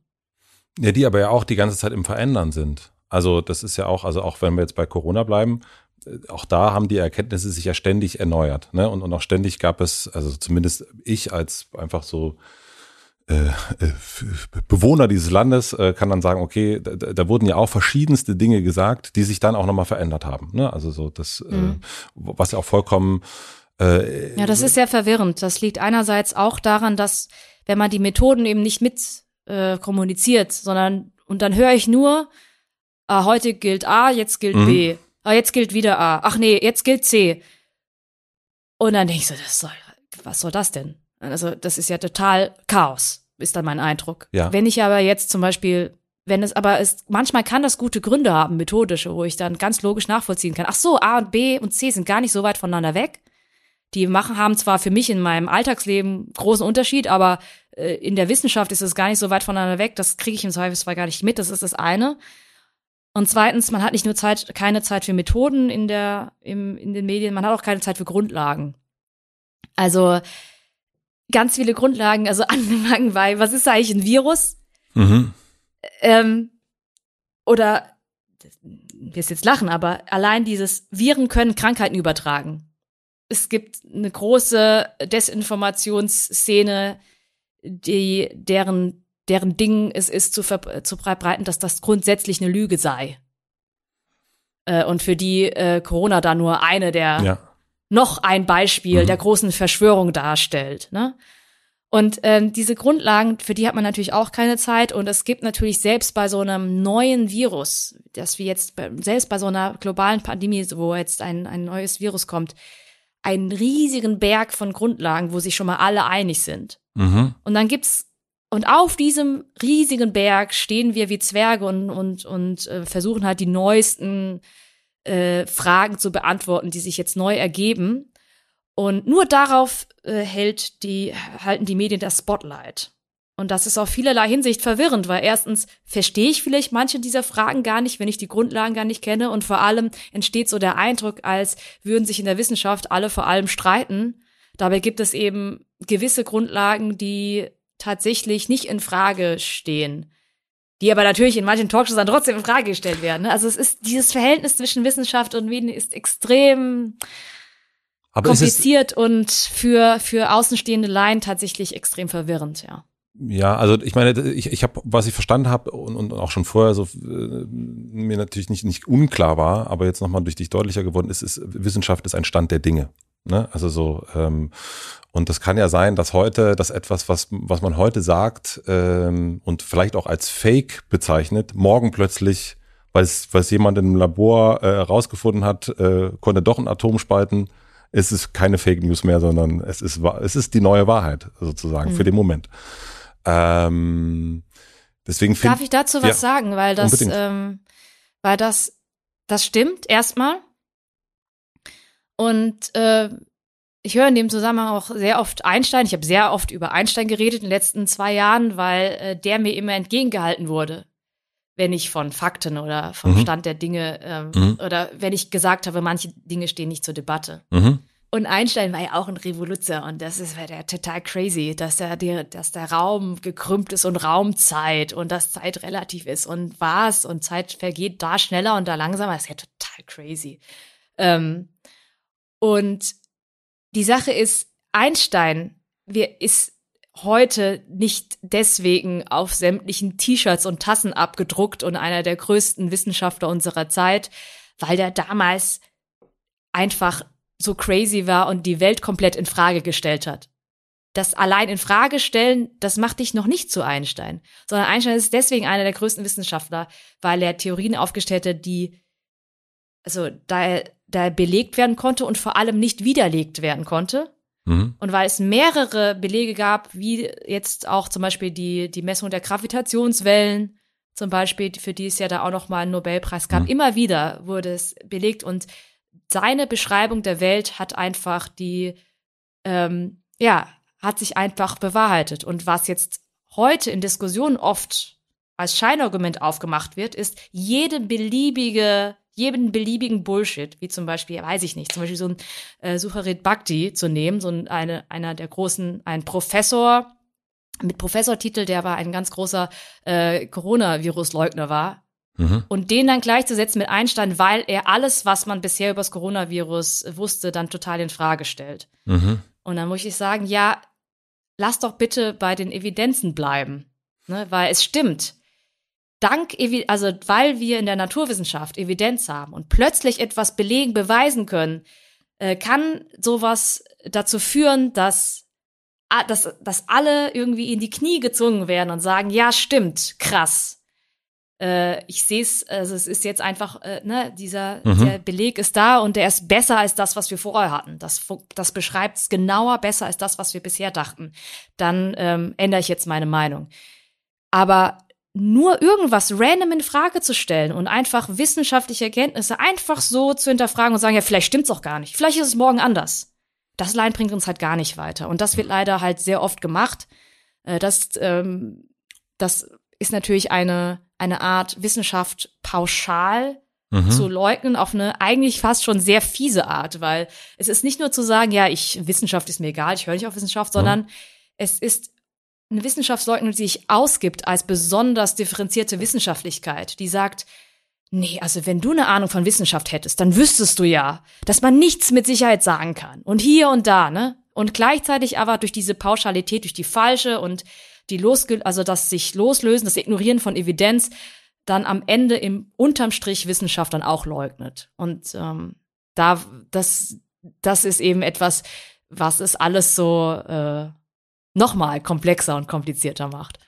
Das verstehe ich. Ich habe nur sozusagen, wo ich, wo ich hin wollte, weil, weil du das Beispiel Sarah Wagenknecht und, und Karl Lauterbach und Ford's Balance genannt hast. Für mich persönlich und auch nur als, als ein, ein Zuschauer von, von Talkshows, äh, in dem Fall, also ich finde, dass der Ort der Talkshow oder das ist ja auch manchmal gibt es das in der Zeit, äh, die, zwei, verschiedene Meinungen, die aufeinandertreffen und so weiter. Also ich finde das gut, dass äh, äh, dass da auch eine Angst, die vielleicht äh, gar nicht berechtigt ist, dass die, dass die einen Raum kriegt äh, und, und äh, einen, einen Unglauben kriegt und vor allen Dingen dann auch, wenn es Vertreterinnen äh, von unterschiedlichen äh, Parteien sind. Um, da habe ich so, dass es dieses mein Inneres, ich bin kein Wissenschaftler, aber meine innere Unsicherheit zu Dingen, mein, mein Hinterfragen der Sachen. Also ich finde es gut, wenn es sozusagen da zwei VertreterInnen gibt und, äh, und mir dabei hilft, das Ganze besser einzuordnen. Deswegen finde ich dieses Sarah Wagenknecht und Karl Lauterbach eigentlich, äh, ich habe die Sendung nicht gesehen und, und, und vielleicht hole ich das nochmal nach, aber ich finde das erstmal von dem, was du da erzählst, habe ich so gedacht und das auch nur mein Blick darauf, erstmal gar nicht so schlecht, weil ich kenne diese Fragen ja auch, diese Unsicherheit. Und da sitzt dann halt eine Vertreterin, die diese Fragen stellt oder diese Unsicherheit unter Umständen. Und dann gibt es bestenfalls aber jemand, der sagt, ist nicht so, aus welchem Grund auch immer. Also ich fühle mich eher nicht gesehen, wenn sowas nicht da ist, wenn es diese Art von ähm, Gegenüberstellung, diese Unsicherheit nicht gibt. Wenn da jetzt einfach äh, nur Christian Drosten sitzen würden und sagen würde, das haben wir jetzt ja rausgefunden und so ist das. Ähm, das fände ich merkwürdig, wenn das so in den Medien wäre. Nee, das ist mir natürlich auch für meine Arbeit sehr bewusst und eine der wichtigsten Sachen. Also ein Großteil unserer Recherche dreht sich immer darum, die weit verbreitesten, auch vielleicht auch Missverständnisse mhm. erstmal herauszufinden. Mhm. Also ich, in meinem Team, äh, ja, gehen wir, also gehen wir auch teilweise in Facebook-Gruppen rein oder so bei Telegram, weil wir müssen diese Argumente verstehen. Und ganz vieles davon, ne, wenn, es ist äh, einfach auch Skepsis oder Sorge, Angst und das wollen wir ab, abfangen. Mhm. Das Problem bei so einer Talkshow ist für mich nicht, dass diese Ängste thematisiert, im Gegenteil, das ist ja wichtig. Ja. Äh, wie sonst soll man, wollte man, wenn überhaupt, eine, die, eine Impflücke durch Aufklärung schließen. Ähm, das Problem ist, dass am Ende die Antwort nicht klar ist. Am Ende steht halt, sagt Sarah Wagenknecht ihren Teil und Karl Lauterbach sagt seinen Teil und man weiß nicht, wem man glauben soll. Am Ende glaubt man irgendwie dem, der, also das ist äh, psychologisch auch immer ganz gut untersucht, man glaubt halt demjenigen, der halt eher dem eigenen Weltbild ja. entspricht. Und ich hätte gar nichts dagegen, also so viel jetzt nochmal zur Trennung zwischen Wissenschaft und Meinung. Ich mhm. hätte gar nichts dagegen, wenn äh, Sarah, also und, äh, wenn Sarah Wagenknecht kommt und sagt, sie lässt sich nicht impfen, weil will sie nicht. Mhm. Oder sie lässt sich nicht impfen, weil, ähm, keine Ahnung, sie sie vertraut Wissenschaft allgemein nicht. Mhm. Weil das ist, das wäre die ehrliche Antwort. Und dann kann man sagen, ja, es gibt halt einfach Leute. Es gibt ja offensichtlich genug Leute, die sich nicht impfen lassen.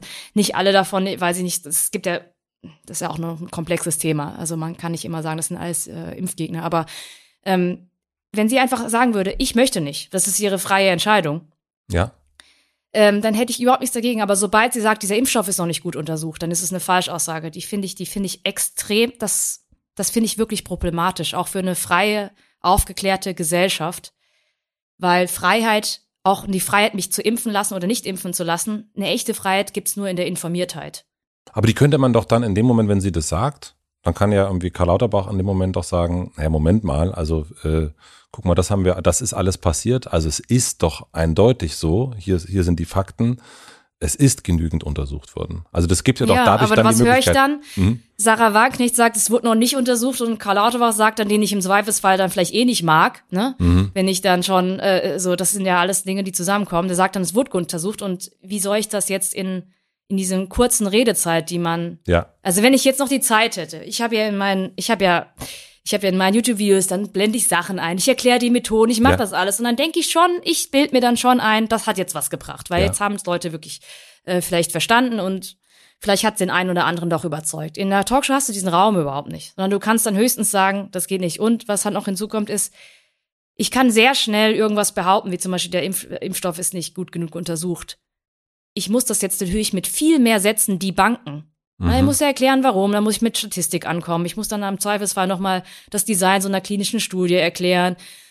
Ich muss erklären, dass äh, es ja äh, sicherlich auch, äh, ne, ich muss erklären, dass der nicht unbedingt 100 Prozent wirkt und äh, dass es äh, in seltenen Fällen auch Nebenwirkungen oder auch äh, ne, bei AstraZeneca gab es auch stärkere, aber dann mhm. muss man das, darf man ja nicht vergleichen mit nicht impfen, sondern mit sich anstecken und das ist dann viel gefährlicher. Also ich könnte jetzt daraus irgendwie so einen 20 Minuten Vortrag machen, damit ich sicherstelle, dass man es wirklich verstanden hat.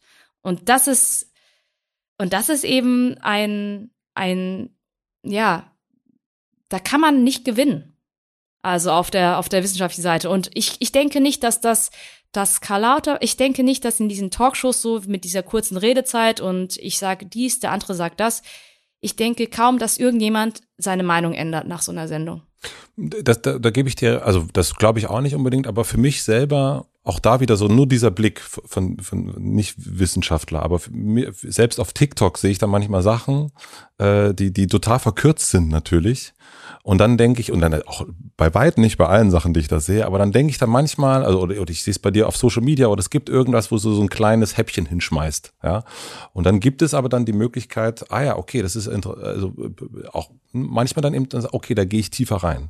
Äh, dann höre ich mir vielleicht einen Podcast an, dann äh, und so weiter und so fort. Also es ist ja die ganze Medienwelt basiert ja auf, auf so einer Art äh, Häppchen und wenn ich will, kann ich da noch kann ich da noch weiter reingehen, bestenfalls. Dann gibt's dann den Longread, da gibt's die Bücher, da gibt's Stunden-Podcast und so weiter und so fort. Deswegen finde mhm. ich das gar nicht. Es ist für mich auch nur ein, erstmal ein Einstieg äh, in eine Thematik, wo ich sage, okay, da ist jetzt Sarah Wagenknecht auf der einen Seite, auf der anderen Seite ist Karl Lauterbach und ich weiß jetzt auch nicht so genau.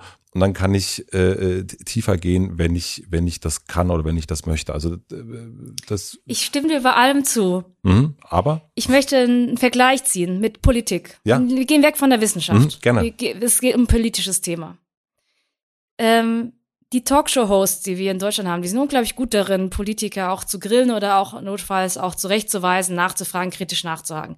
Wenn ein Politiker eine faktisch falsche Behauptung aufstellt, ja. Zum Beispiel, wie viel Geld er irgendwo ausgegeben hat oder sonstiges. Mhm. Dann kommt Anne Will und sagt dir mal, was los ist. Mhm. Die lässt es so nicht stehen. Ja. Weil es da eine viel größere Kompetenz gibt, auch in den Redaktionen. Ja.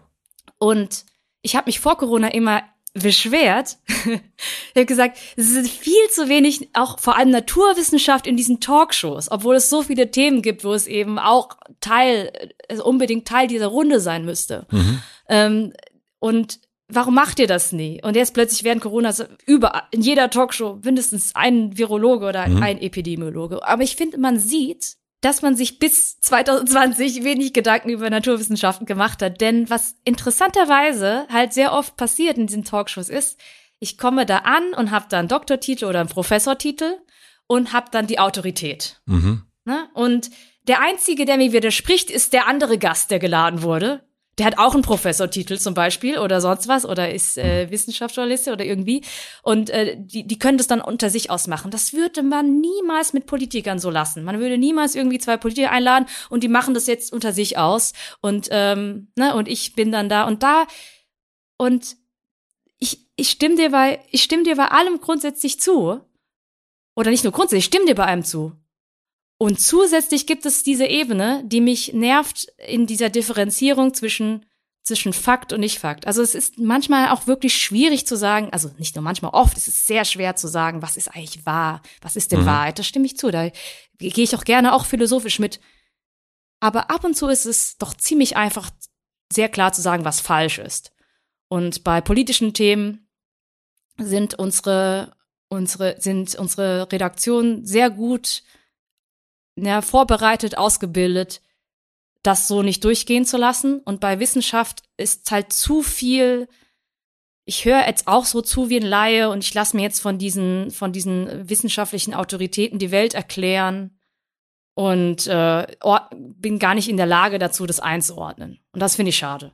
Das kann ich total verstehen. Und das ist auch, das kenne ich auch bei mir wiederum. Dieses, äh, es, es gibt etwas, ähm, ne, also ich habe es erst gesagt, vier in Chemie. So, absolute Niete. Ähm, und äh, nicht studiert, Realschulabschluss, gerade so. Und ich kenne das auch, diese Art von Hörigkeit an manchen Stellen. So, das ist mein Arzt, äh, der sagt mir jetzt, äh, das ist so und so, oder das ist ein Professor. Es gibt so eine Art äh, akademischen Heiligenschein. Ähm, mhm. der und der kommt auch ganz viel aus der Akademie, der kommt äh, auch aus, der, der Wissenschaft. Mhm. Ja, das ist jetzt nicht nur, ne, da ist auch die Wissenschaft auch viel selbst dran schuld. Ähm, also ich habe auch deswegen übrigens, äh, ich, weil ich ja ganz viele Sachen studieren wollte damals, verschieden, verschiedenste Sachen, habe ich mich erstmal auf Naturwissenschaften auch erstmal eingegrenzt, mhm. weil mein Argument für mich selbst war, wenn ich das jetzt nicht studiere, werde ich ja nie wieder etwas mit Naturwissenschaften zu tun haben. Mhm. Das ist mhm. ja unmöglich, sich als Hobby damit zu beschäftigen. Okay, aha. Äh, ist ja irgendwie so, ne? Ist traurig ja. eigentlich. Voll. Ist schön für mich jetzt ähm, zu, äh, zu sehen, dass ich sage, ich kann dazu beitragen, dass man halt nicht das studieren muss, um sich mit Wissenschaft auseinanderzusetzen, dass, dass man sich doch als Hobby damit auseinandersetzen kann. Und das finde ich ganz wichtig, auch für so eine aufgeklärte Gesell moderne Gesellschaft, und leider ist Wissenschaft oft so ein akademischer Exklusivclub.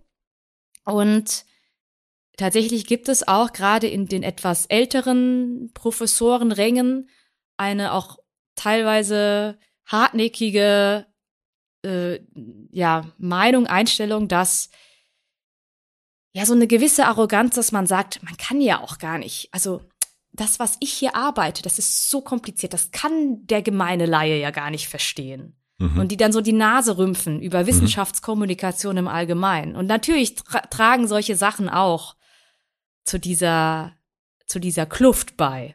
Ja dass man sich dann so fühlt, ja. Es gab äh, in, in der Zeit einen Artikel von Maximilian Probst und Ulrich Schnabel und die endeten äh, mit keine Klimawende ohne Kommunikationswende. Und da haben sie jetzt sozusagen das Thema Klima genommen, aber ich glaube, man kann es ja auch auf das übertragen, was wir jetzt gerade als, als Thema hatten. Man, es muss sich irgendwie was in der Kommunikation offensichtlich verändern. Ähm, jetzt frage ich jetzt dich, was?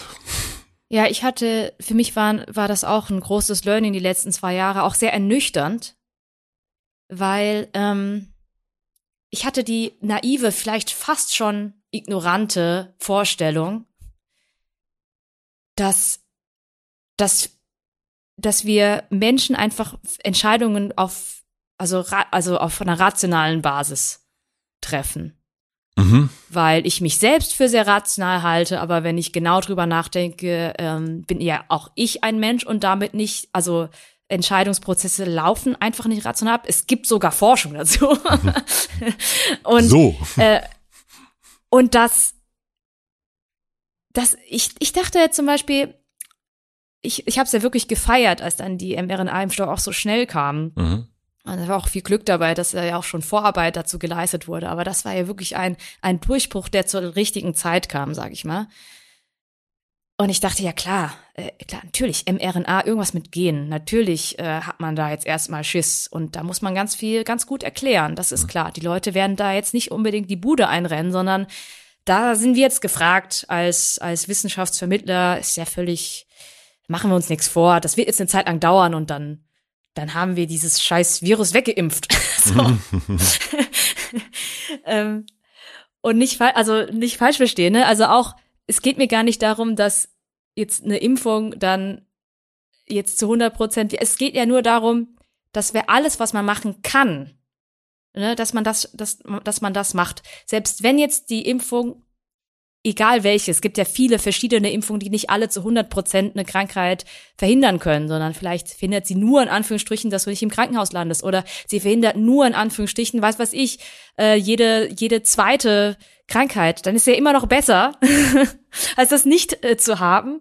Und ich glaube, der große Trugschluss ist, dass man denkt, wenn ich mich nicht impfen lasse und mich nicht anstecke, dann, dann bin ich ja, dann bin ich ja fein raus, aber man wird sich ja anstecken, das ist ja äh, das, das Problem. Und da dachte ich so, wenn man das erstmal verstanden hat, ne, dass es, dass ich nicht, nicht wähle zwischen impfen oder nicht impfen, sondern dass ich mich am Ende entscheiden muss zwischen ich begegne geimpft diesem Virus oder ich begegne ihm ungeimpft. Das sind die zwei Alternativen. Natürlich entscheide ich mich dann für die Impfung. Ist doch ganz logisch. Das wird doch am Ende, äh, wird es vielleicht paar hartnäckige, richtig, also Menschen geben, die das partout nicht wollen, aber jetzt äh, schauen wir mal auf andere Impfungen, Impflücken wie Masern. Da sind diese ganz knallharten Impfgegner auch nur so im niedrigen ein stelligen Prozentbereich und alle anderen haben irgendwie andere Gründe, warum sie es nicht geimpft sind, haben es vergessen, wissen nicht, wo ihr Impfpass ist und so. Und ich dachte wirklich, ist doch ganz einfach. Und das ist aber, dass die Vernunft auch ihre Grenzen hat und meine Arbeit damit auch, das musste ich jetzt tatsächlich bitter lernen, ja.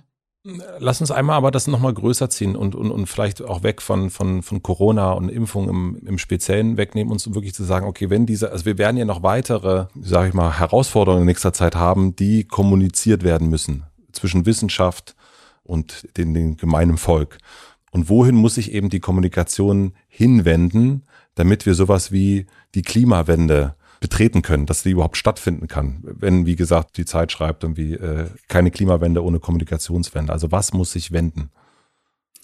Also in meinen Augen ist die größte Wende muss systematisch passieren, weil man kann jetzt viel schreiben, sich Gedanken machen, was können wir alle als Kommunikatoren, Journalisten irgendwie anders machen, was können wir als User von sozialen Netzwerken anders machen, zum Beispiel äh, ähm, lieber lieber äh, ignorieren als retweeten mhm. oder so. Mhm. Ne?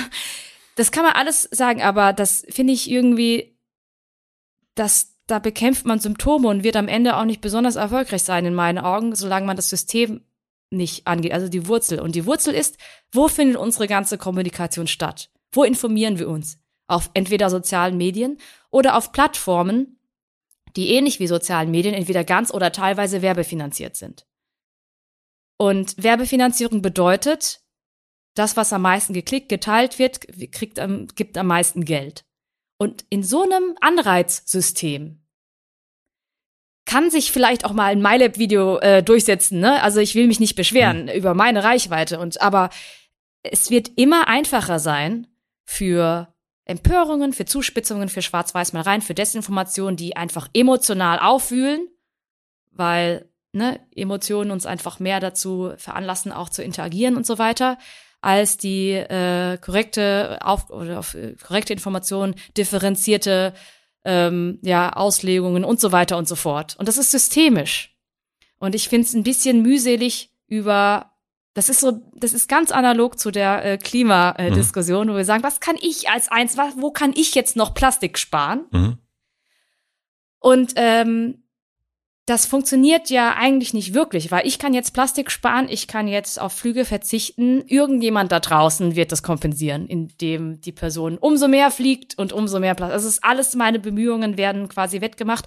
Wirklich funktionieren tut das nur, wenn wir alle mhm. eigentlich sparen oder mhm. alle unser Verhalten ändern. Und das geht eigentlich nur durch systemische Anreize. Also zum Beispiel ein CO2-Preis. Wenn ich sage, wir müssen das System so gestalten, dass klimafreundliches Verhalten belohnt wird. Müssten wir halt genauso ein Mediensystem gestalten, wo wir sagen, wo gute Informationen, verlässliche Informationen, wo differenzierter Diskurs und konstruktiver Diskurs belohnt wird. Und das haben wir nicht. Und wir können zwar alle, jeder für sich sagen, ich ändere jetzt Folgendes an meinem Kommunikationsstil, aber am Ende ähm, finden wir auf Plattformen statt, die kapitalistisch funktionieren und damit immer ja ähm, ja, Zuspitzung, Populismus und äh, oft leider auch Desinformation ähm, fördern werden.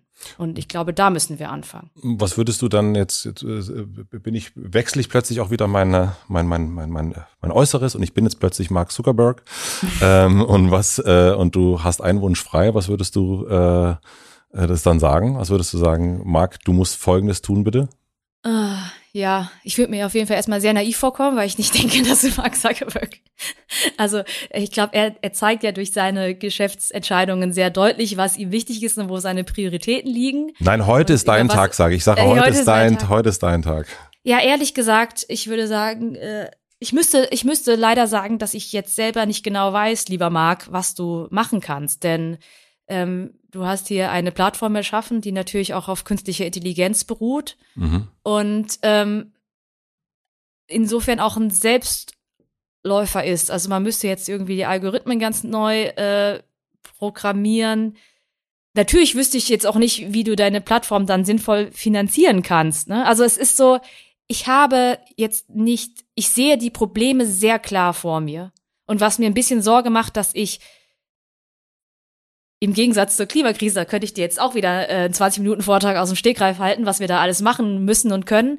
Äh, da habe ich nicht so viele konkrete Vorschläge, weil ich das unglaublich schwierig finde, weil du bist da ganz schnell an die, an, du bist dann ganz schnell an dem Punkt, wo zum Beispiel Mark Zuckerberg dann darüber entscheiden müsste oder irgendeine Redaktion oder irgendein Algorithmus entscheiden müsste, was ist jetzt eigentlich eine verlässliche Information und was nicht. Mhm. Ist ja auch total absurd. Ja. Also deswegen diese Forderung zum Beispiel an, an die sozialen Netzwerke, doch mehr gegen Desinformation zu machen, das finde ich auch so ein bisschen kurz gedacht. Weißt du, wie denn eigentlich? Wie, genau. Wem wollen wir das denn anvertrauen? Ne? Wer ist die ähm, Person? Wer ist, wer ist, wer, wer ja, ist der also Christian Drosten? Ich, genau, nee, ich, ich denke da manchmal an die, wie funktioniert eigentlich Wissenschaft innerhalb der Forschung? Weil wie funktioniert das da eigentlich, dass sich nicht irgendwie die schlechtesten Ergebnisse durchsetzen? Da ist eben so, dass, dass halt am Ende einfach gute Arbeit wird wird belohnt, weil, naja, weil, weil meine Karriere eben darauf beruht, irgendwie ähm, ja Erkenntnisse zu generieren, die auf die dann viele andere aufbauen, ne, die dann irgendwie was mhm. in Bewegung sitzt. Und wenn da jetzt irgendwas Falsches dran wäre, dann wird es halt nicht, dass das nicht schon mal passiert ist, aber das wird dann früher oder später dann irgendwann auffliegen, ja, im Normalfall. Das heißt, das System ist in sich so gestrickt, dass halt gute Arbeit belohnt wird und diese intrinsische Belohnung und diese Anreise, die sehe ich entsprechend nicht in den Medien. Ähm, nicht nur in den sozialen Medien, sondern auch in den anderen Medien?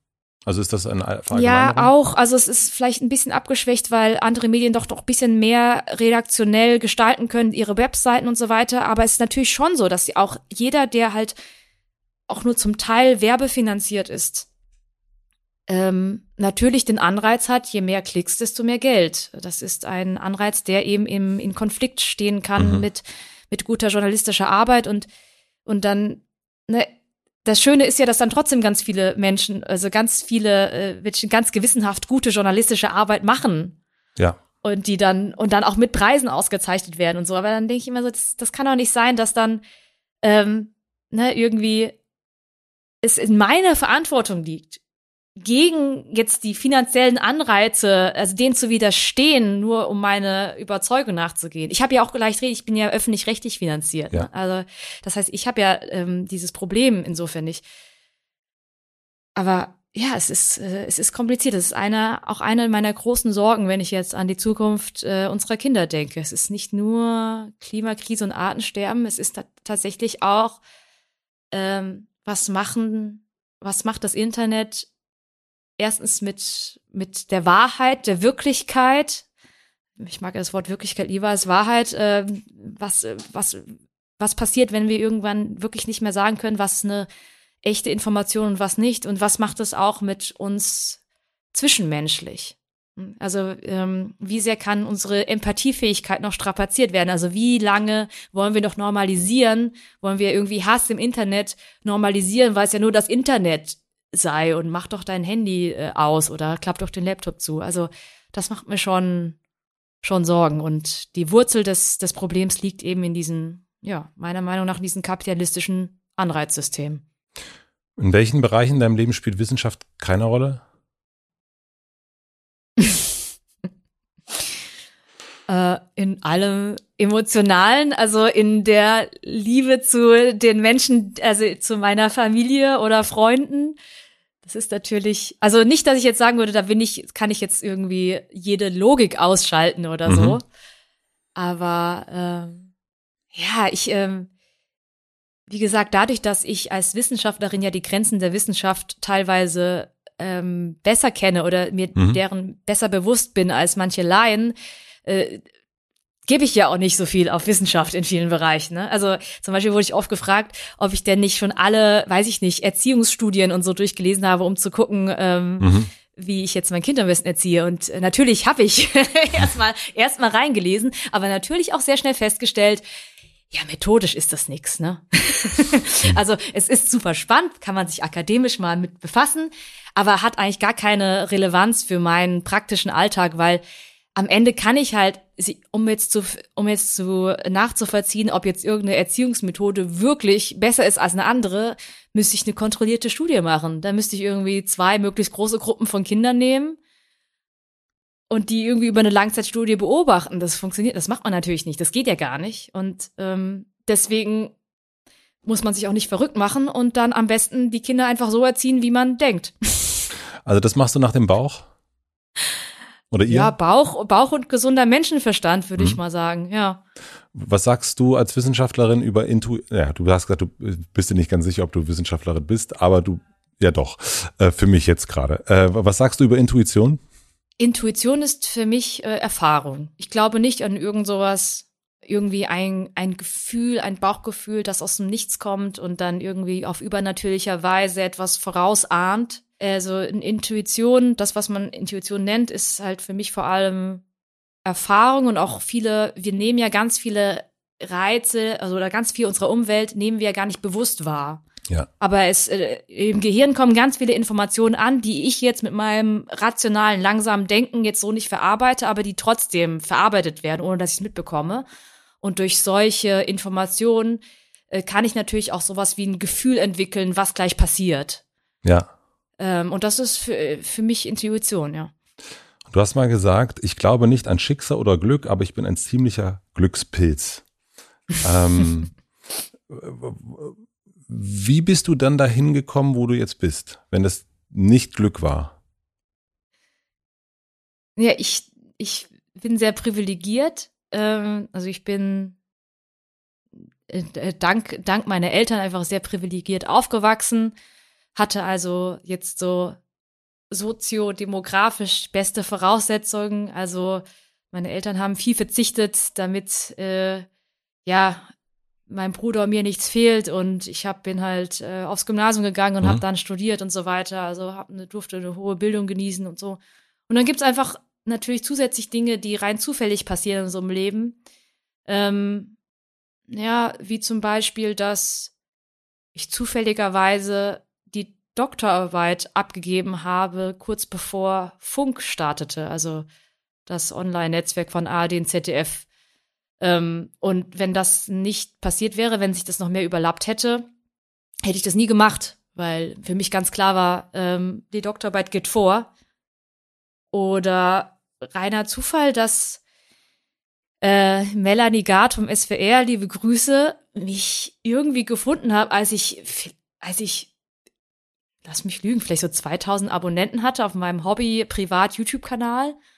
Schön schlau ähm, war das, ne?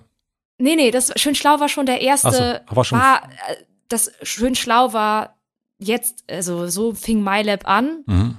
Äh, wurde irgendwann umbenannt äh, und hat sich halt auch entsprechend weiterentwickelt. Mhm. Aber davor hatte ich ein, äh, es gibt einen zweiten Kanal von mir, der heißt The Secret Life of Scientist. Mhm.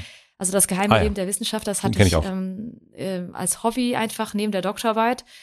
Ähm, und irgendwie hat äh, Melanie das gesehen und äh, mich angesprochen und ich glaube, äh, das war eine der, natürlich eine recht von vielen Zufällen geprägte, aber eine der wichtigsten wichtigsten beruflichen Beziehungen, die ich, die ich, die ich habe und hatte. Ja. Aber Ohne sie wäre ich vielleicht gar nicht mehr in den Medien. Vielleicht wäre ich jetzt schon wieder, ich bin wieder in, in eine Chemiewelt, in eine Chemiewelt zurückgekehrt. Aber warum kannst du nicht an Glück glauben? Was heißt, was heißt für dich an Glück glauben? Du, du hast ja gesagt, ich glaube nicht, ich glaube nicht an, an, an Schicksal oder Glück. Ich glaube nicht, dass irgendwas vorbestimmt ist. Also das heißt Schicksal. Ja, das heißt Schicksal, genau, das sehe ich auch so. Aber ah. ich glaube zum Beispiel, dass ich ähm, wahnsinnig viel Glück gehabt habe. An ganz, ganz vielen, in ganz, ganz vielen Situationen in meinem Leben habe ich unendliches Glück gehabt. Würde ich sagen. Und äh, ich glaube, ich hatte wahnsinniges Glück, die, die richtige Person zu finden, mit, mit der ich jetzt verheiratet bin. Ich glaube, ich habe wahnsinnig Glück gehabt, dass ich irgendwann mal amerikanische Podcasts gehört habe und gedacht habe, Mensch, das könnte man doch also das ist irgendwie Glück, das ist ein glücklicher Zufall. Ein glücklicher Zufall. Mhm. Ein glücklicher Zufall und äh, ich hatte auch Glück, als äh, ich neulich über die Straße gegangen bin und kein Auto gekommen ist, was mich überrollt hat. Ähm, ja. Also ich glaube gar. Ja, aber jetzt ist die Frage: Ist es für dich ein glücklicher Zufall? Mhm. Und das heißt rein zufällig, hat keine besondere Bedeutung insofern. Oder würdest du sagen, ich bin irgendwie jemand, der hat viel Glück? Also das ist so ein bisschen steht in meinen, also ich will nicht sagen Sternen, also aber so mehr oder weniger in den Sternen oder das ist äh, eine Art System oder ein Ding meines Lebens oder ist es wirklich nur Zufall, dass dann rein zufällig und damit auch kein bedeutungslos ist? Natürlich ich, nicht bedeutungslos im Sinne von, das hat weiß. dein Leben natürlich jetzt weh, aber ich meine, das ist für mich, wenn ich an Glück glaube, dass ich dann sage, es gibt sowas wie, ja, ich hab, bin jetzt ein Glückspilz, das heißt, ich habe immer Glück. An sowas glaube ich nicht, sondern ich glaube halt an sowas wie Ausgangssituation, Privilegien und so mhm. weiter und an reine Zufälle. Mhm. Ja. Ja, also, ja, also ich, ich glaube an, äh, ich, ich glaube das auch und ich glaube an äh, sozusagen noch die, sozusagen, wenn ich äh, sozusagen koche, mein Leben gekocht habe, dann weiß ich, dass ja. in, mein, in meinem Kochbuch auf jeden Fall noch ganz, ganz viel Glück dabei ist. Und deswegen äh, bin ich da über diesen Satz gestolpert, weil ich äh, weil die meisten Menschen, die ich zumindest irgendwie hier getroffen habe, auch äh, das dann immer wieder, auch ob das große Unternehmer teilweise waren oder Unternehmerinnen, das dann immer so, na ja, und ich muss schon zugeben, klar, harte Arbeit und da, da, da, da, da aber eine ganz, das ist, ja, immer, natürlich, viel Glück. selbstverständlich. Hinter jedem Erfolg steckt beide, also ich kann ja. man wahrscheinlich so pauschalisieren. Mhm. Ganz viel harte Arbeit, das ist bei mir mhm. auch auf jeden Fall so. Ähm, und auf jeden Fall Glück. Also niemand kann sich ein, darf sich einbilden, sollte sich einreden, dass man das, dass man äh, das harte Arbeit alles ist, ja. ne? sondern es ist natürlich immer Zufall und natürlich äh, auch gewisse äh, Privilegien bei vielen. Mhm. Ne? Also es ja, gibt natürlich dann immer diese, wo bin ich geboren, krassen, alles. From Rags to Riches mhm. Stories mhm. gibt es dann immer mal wieder, aber am Ende sagt die Statistik ja doch was anderes, nämlich ja, dass der Bildungsgrad zum Beispiel hoch mit hm. äh, Erfolg korreliert und so weiter und so fort. Ne? Also das muss man sich auch einfach, dessen muss man sich bewusst sein, ja. Ich hätte noch schnelle Fragen fürs Ende, äh, mhm. wenn du, also drei schnelle Fragen, aber ich, eine Frage muss ich davor noch einschieben, ob du jemals einen religiösen Moment gehabt hast. Ja. Also ich war als Jugendliche eine extreme äh, stolze Atheistin. Äh, und äh, ich hatte aber trotzdem Rallye-Unterricht, mhm. weil mir die Rallye-Lehrerin sehr gefallen, also weil ich die Rallye-Lehrerin cooler fand als unseren Ethiklehrer. Mhm.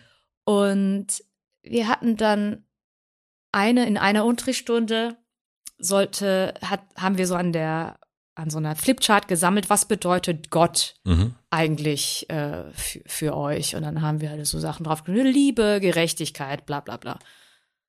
Und dann ähm, hat irgendjemand gesagt aus der Klasse, sie kann sich nicht vorstellen, wie jemand nicht an Gott glauben kann. Ja. Und ich dachte im ersten Moment so, hä, wie? Wie kann man sich das nicht vorstellen? Das ist doch ganz einfach. Es gibt keinen Gott.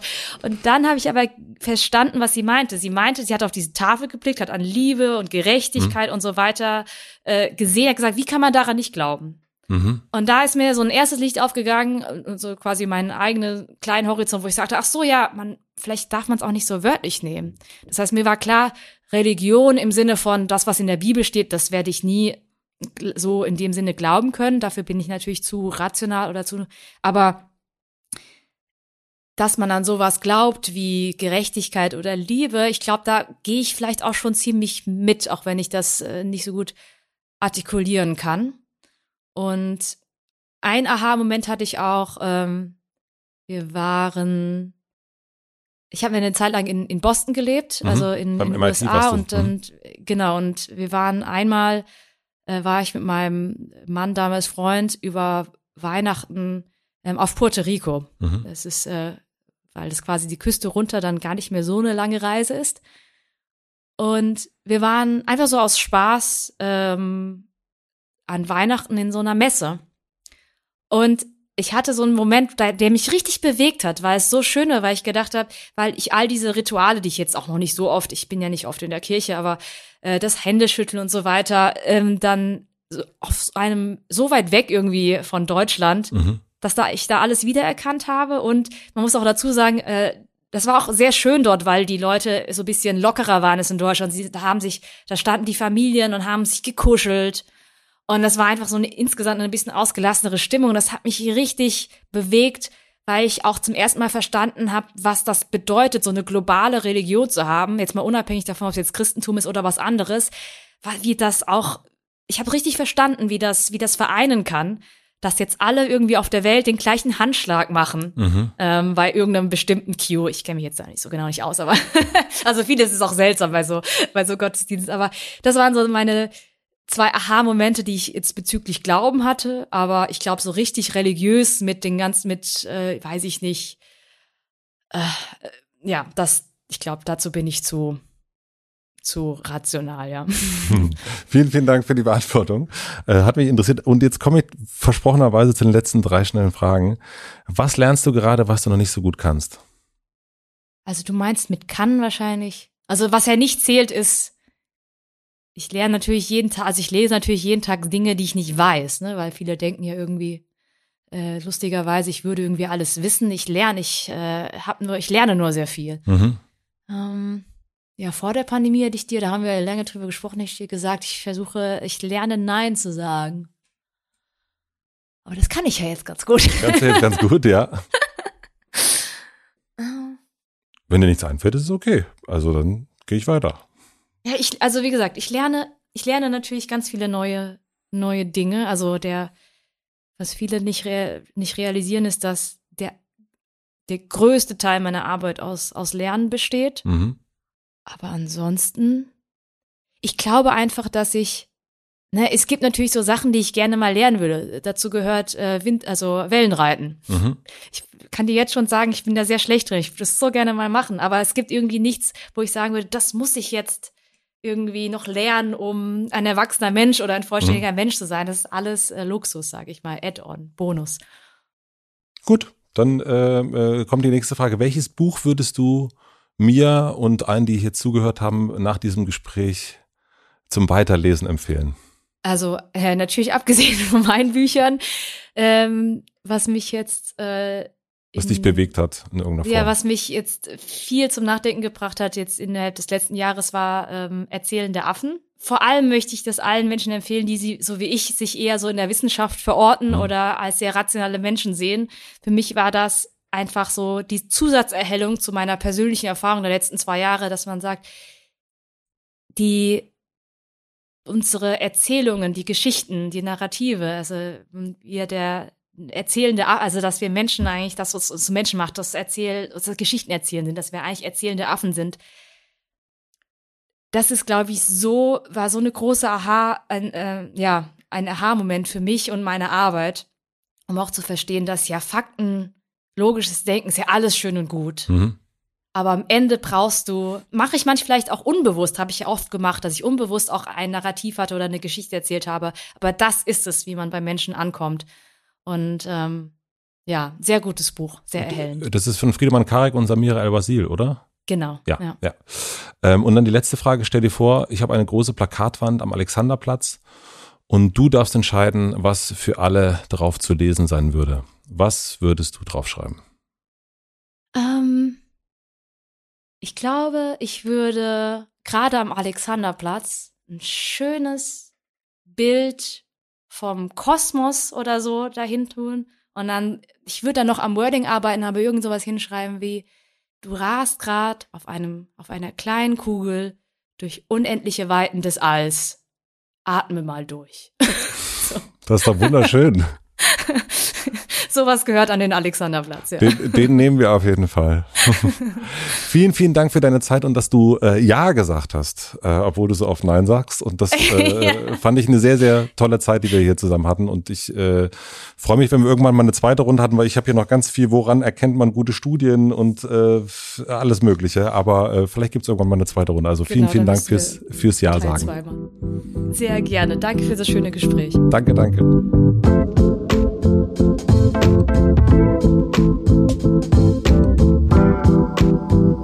Das war Mighty Nguyen Kim. Vielen, vielen herzlichen Dank fürs Zuhören.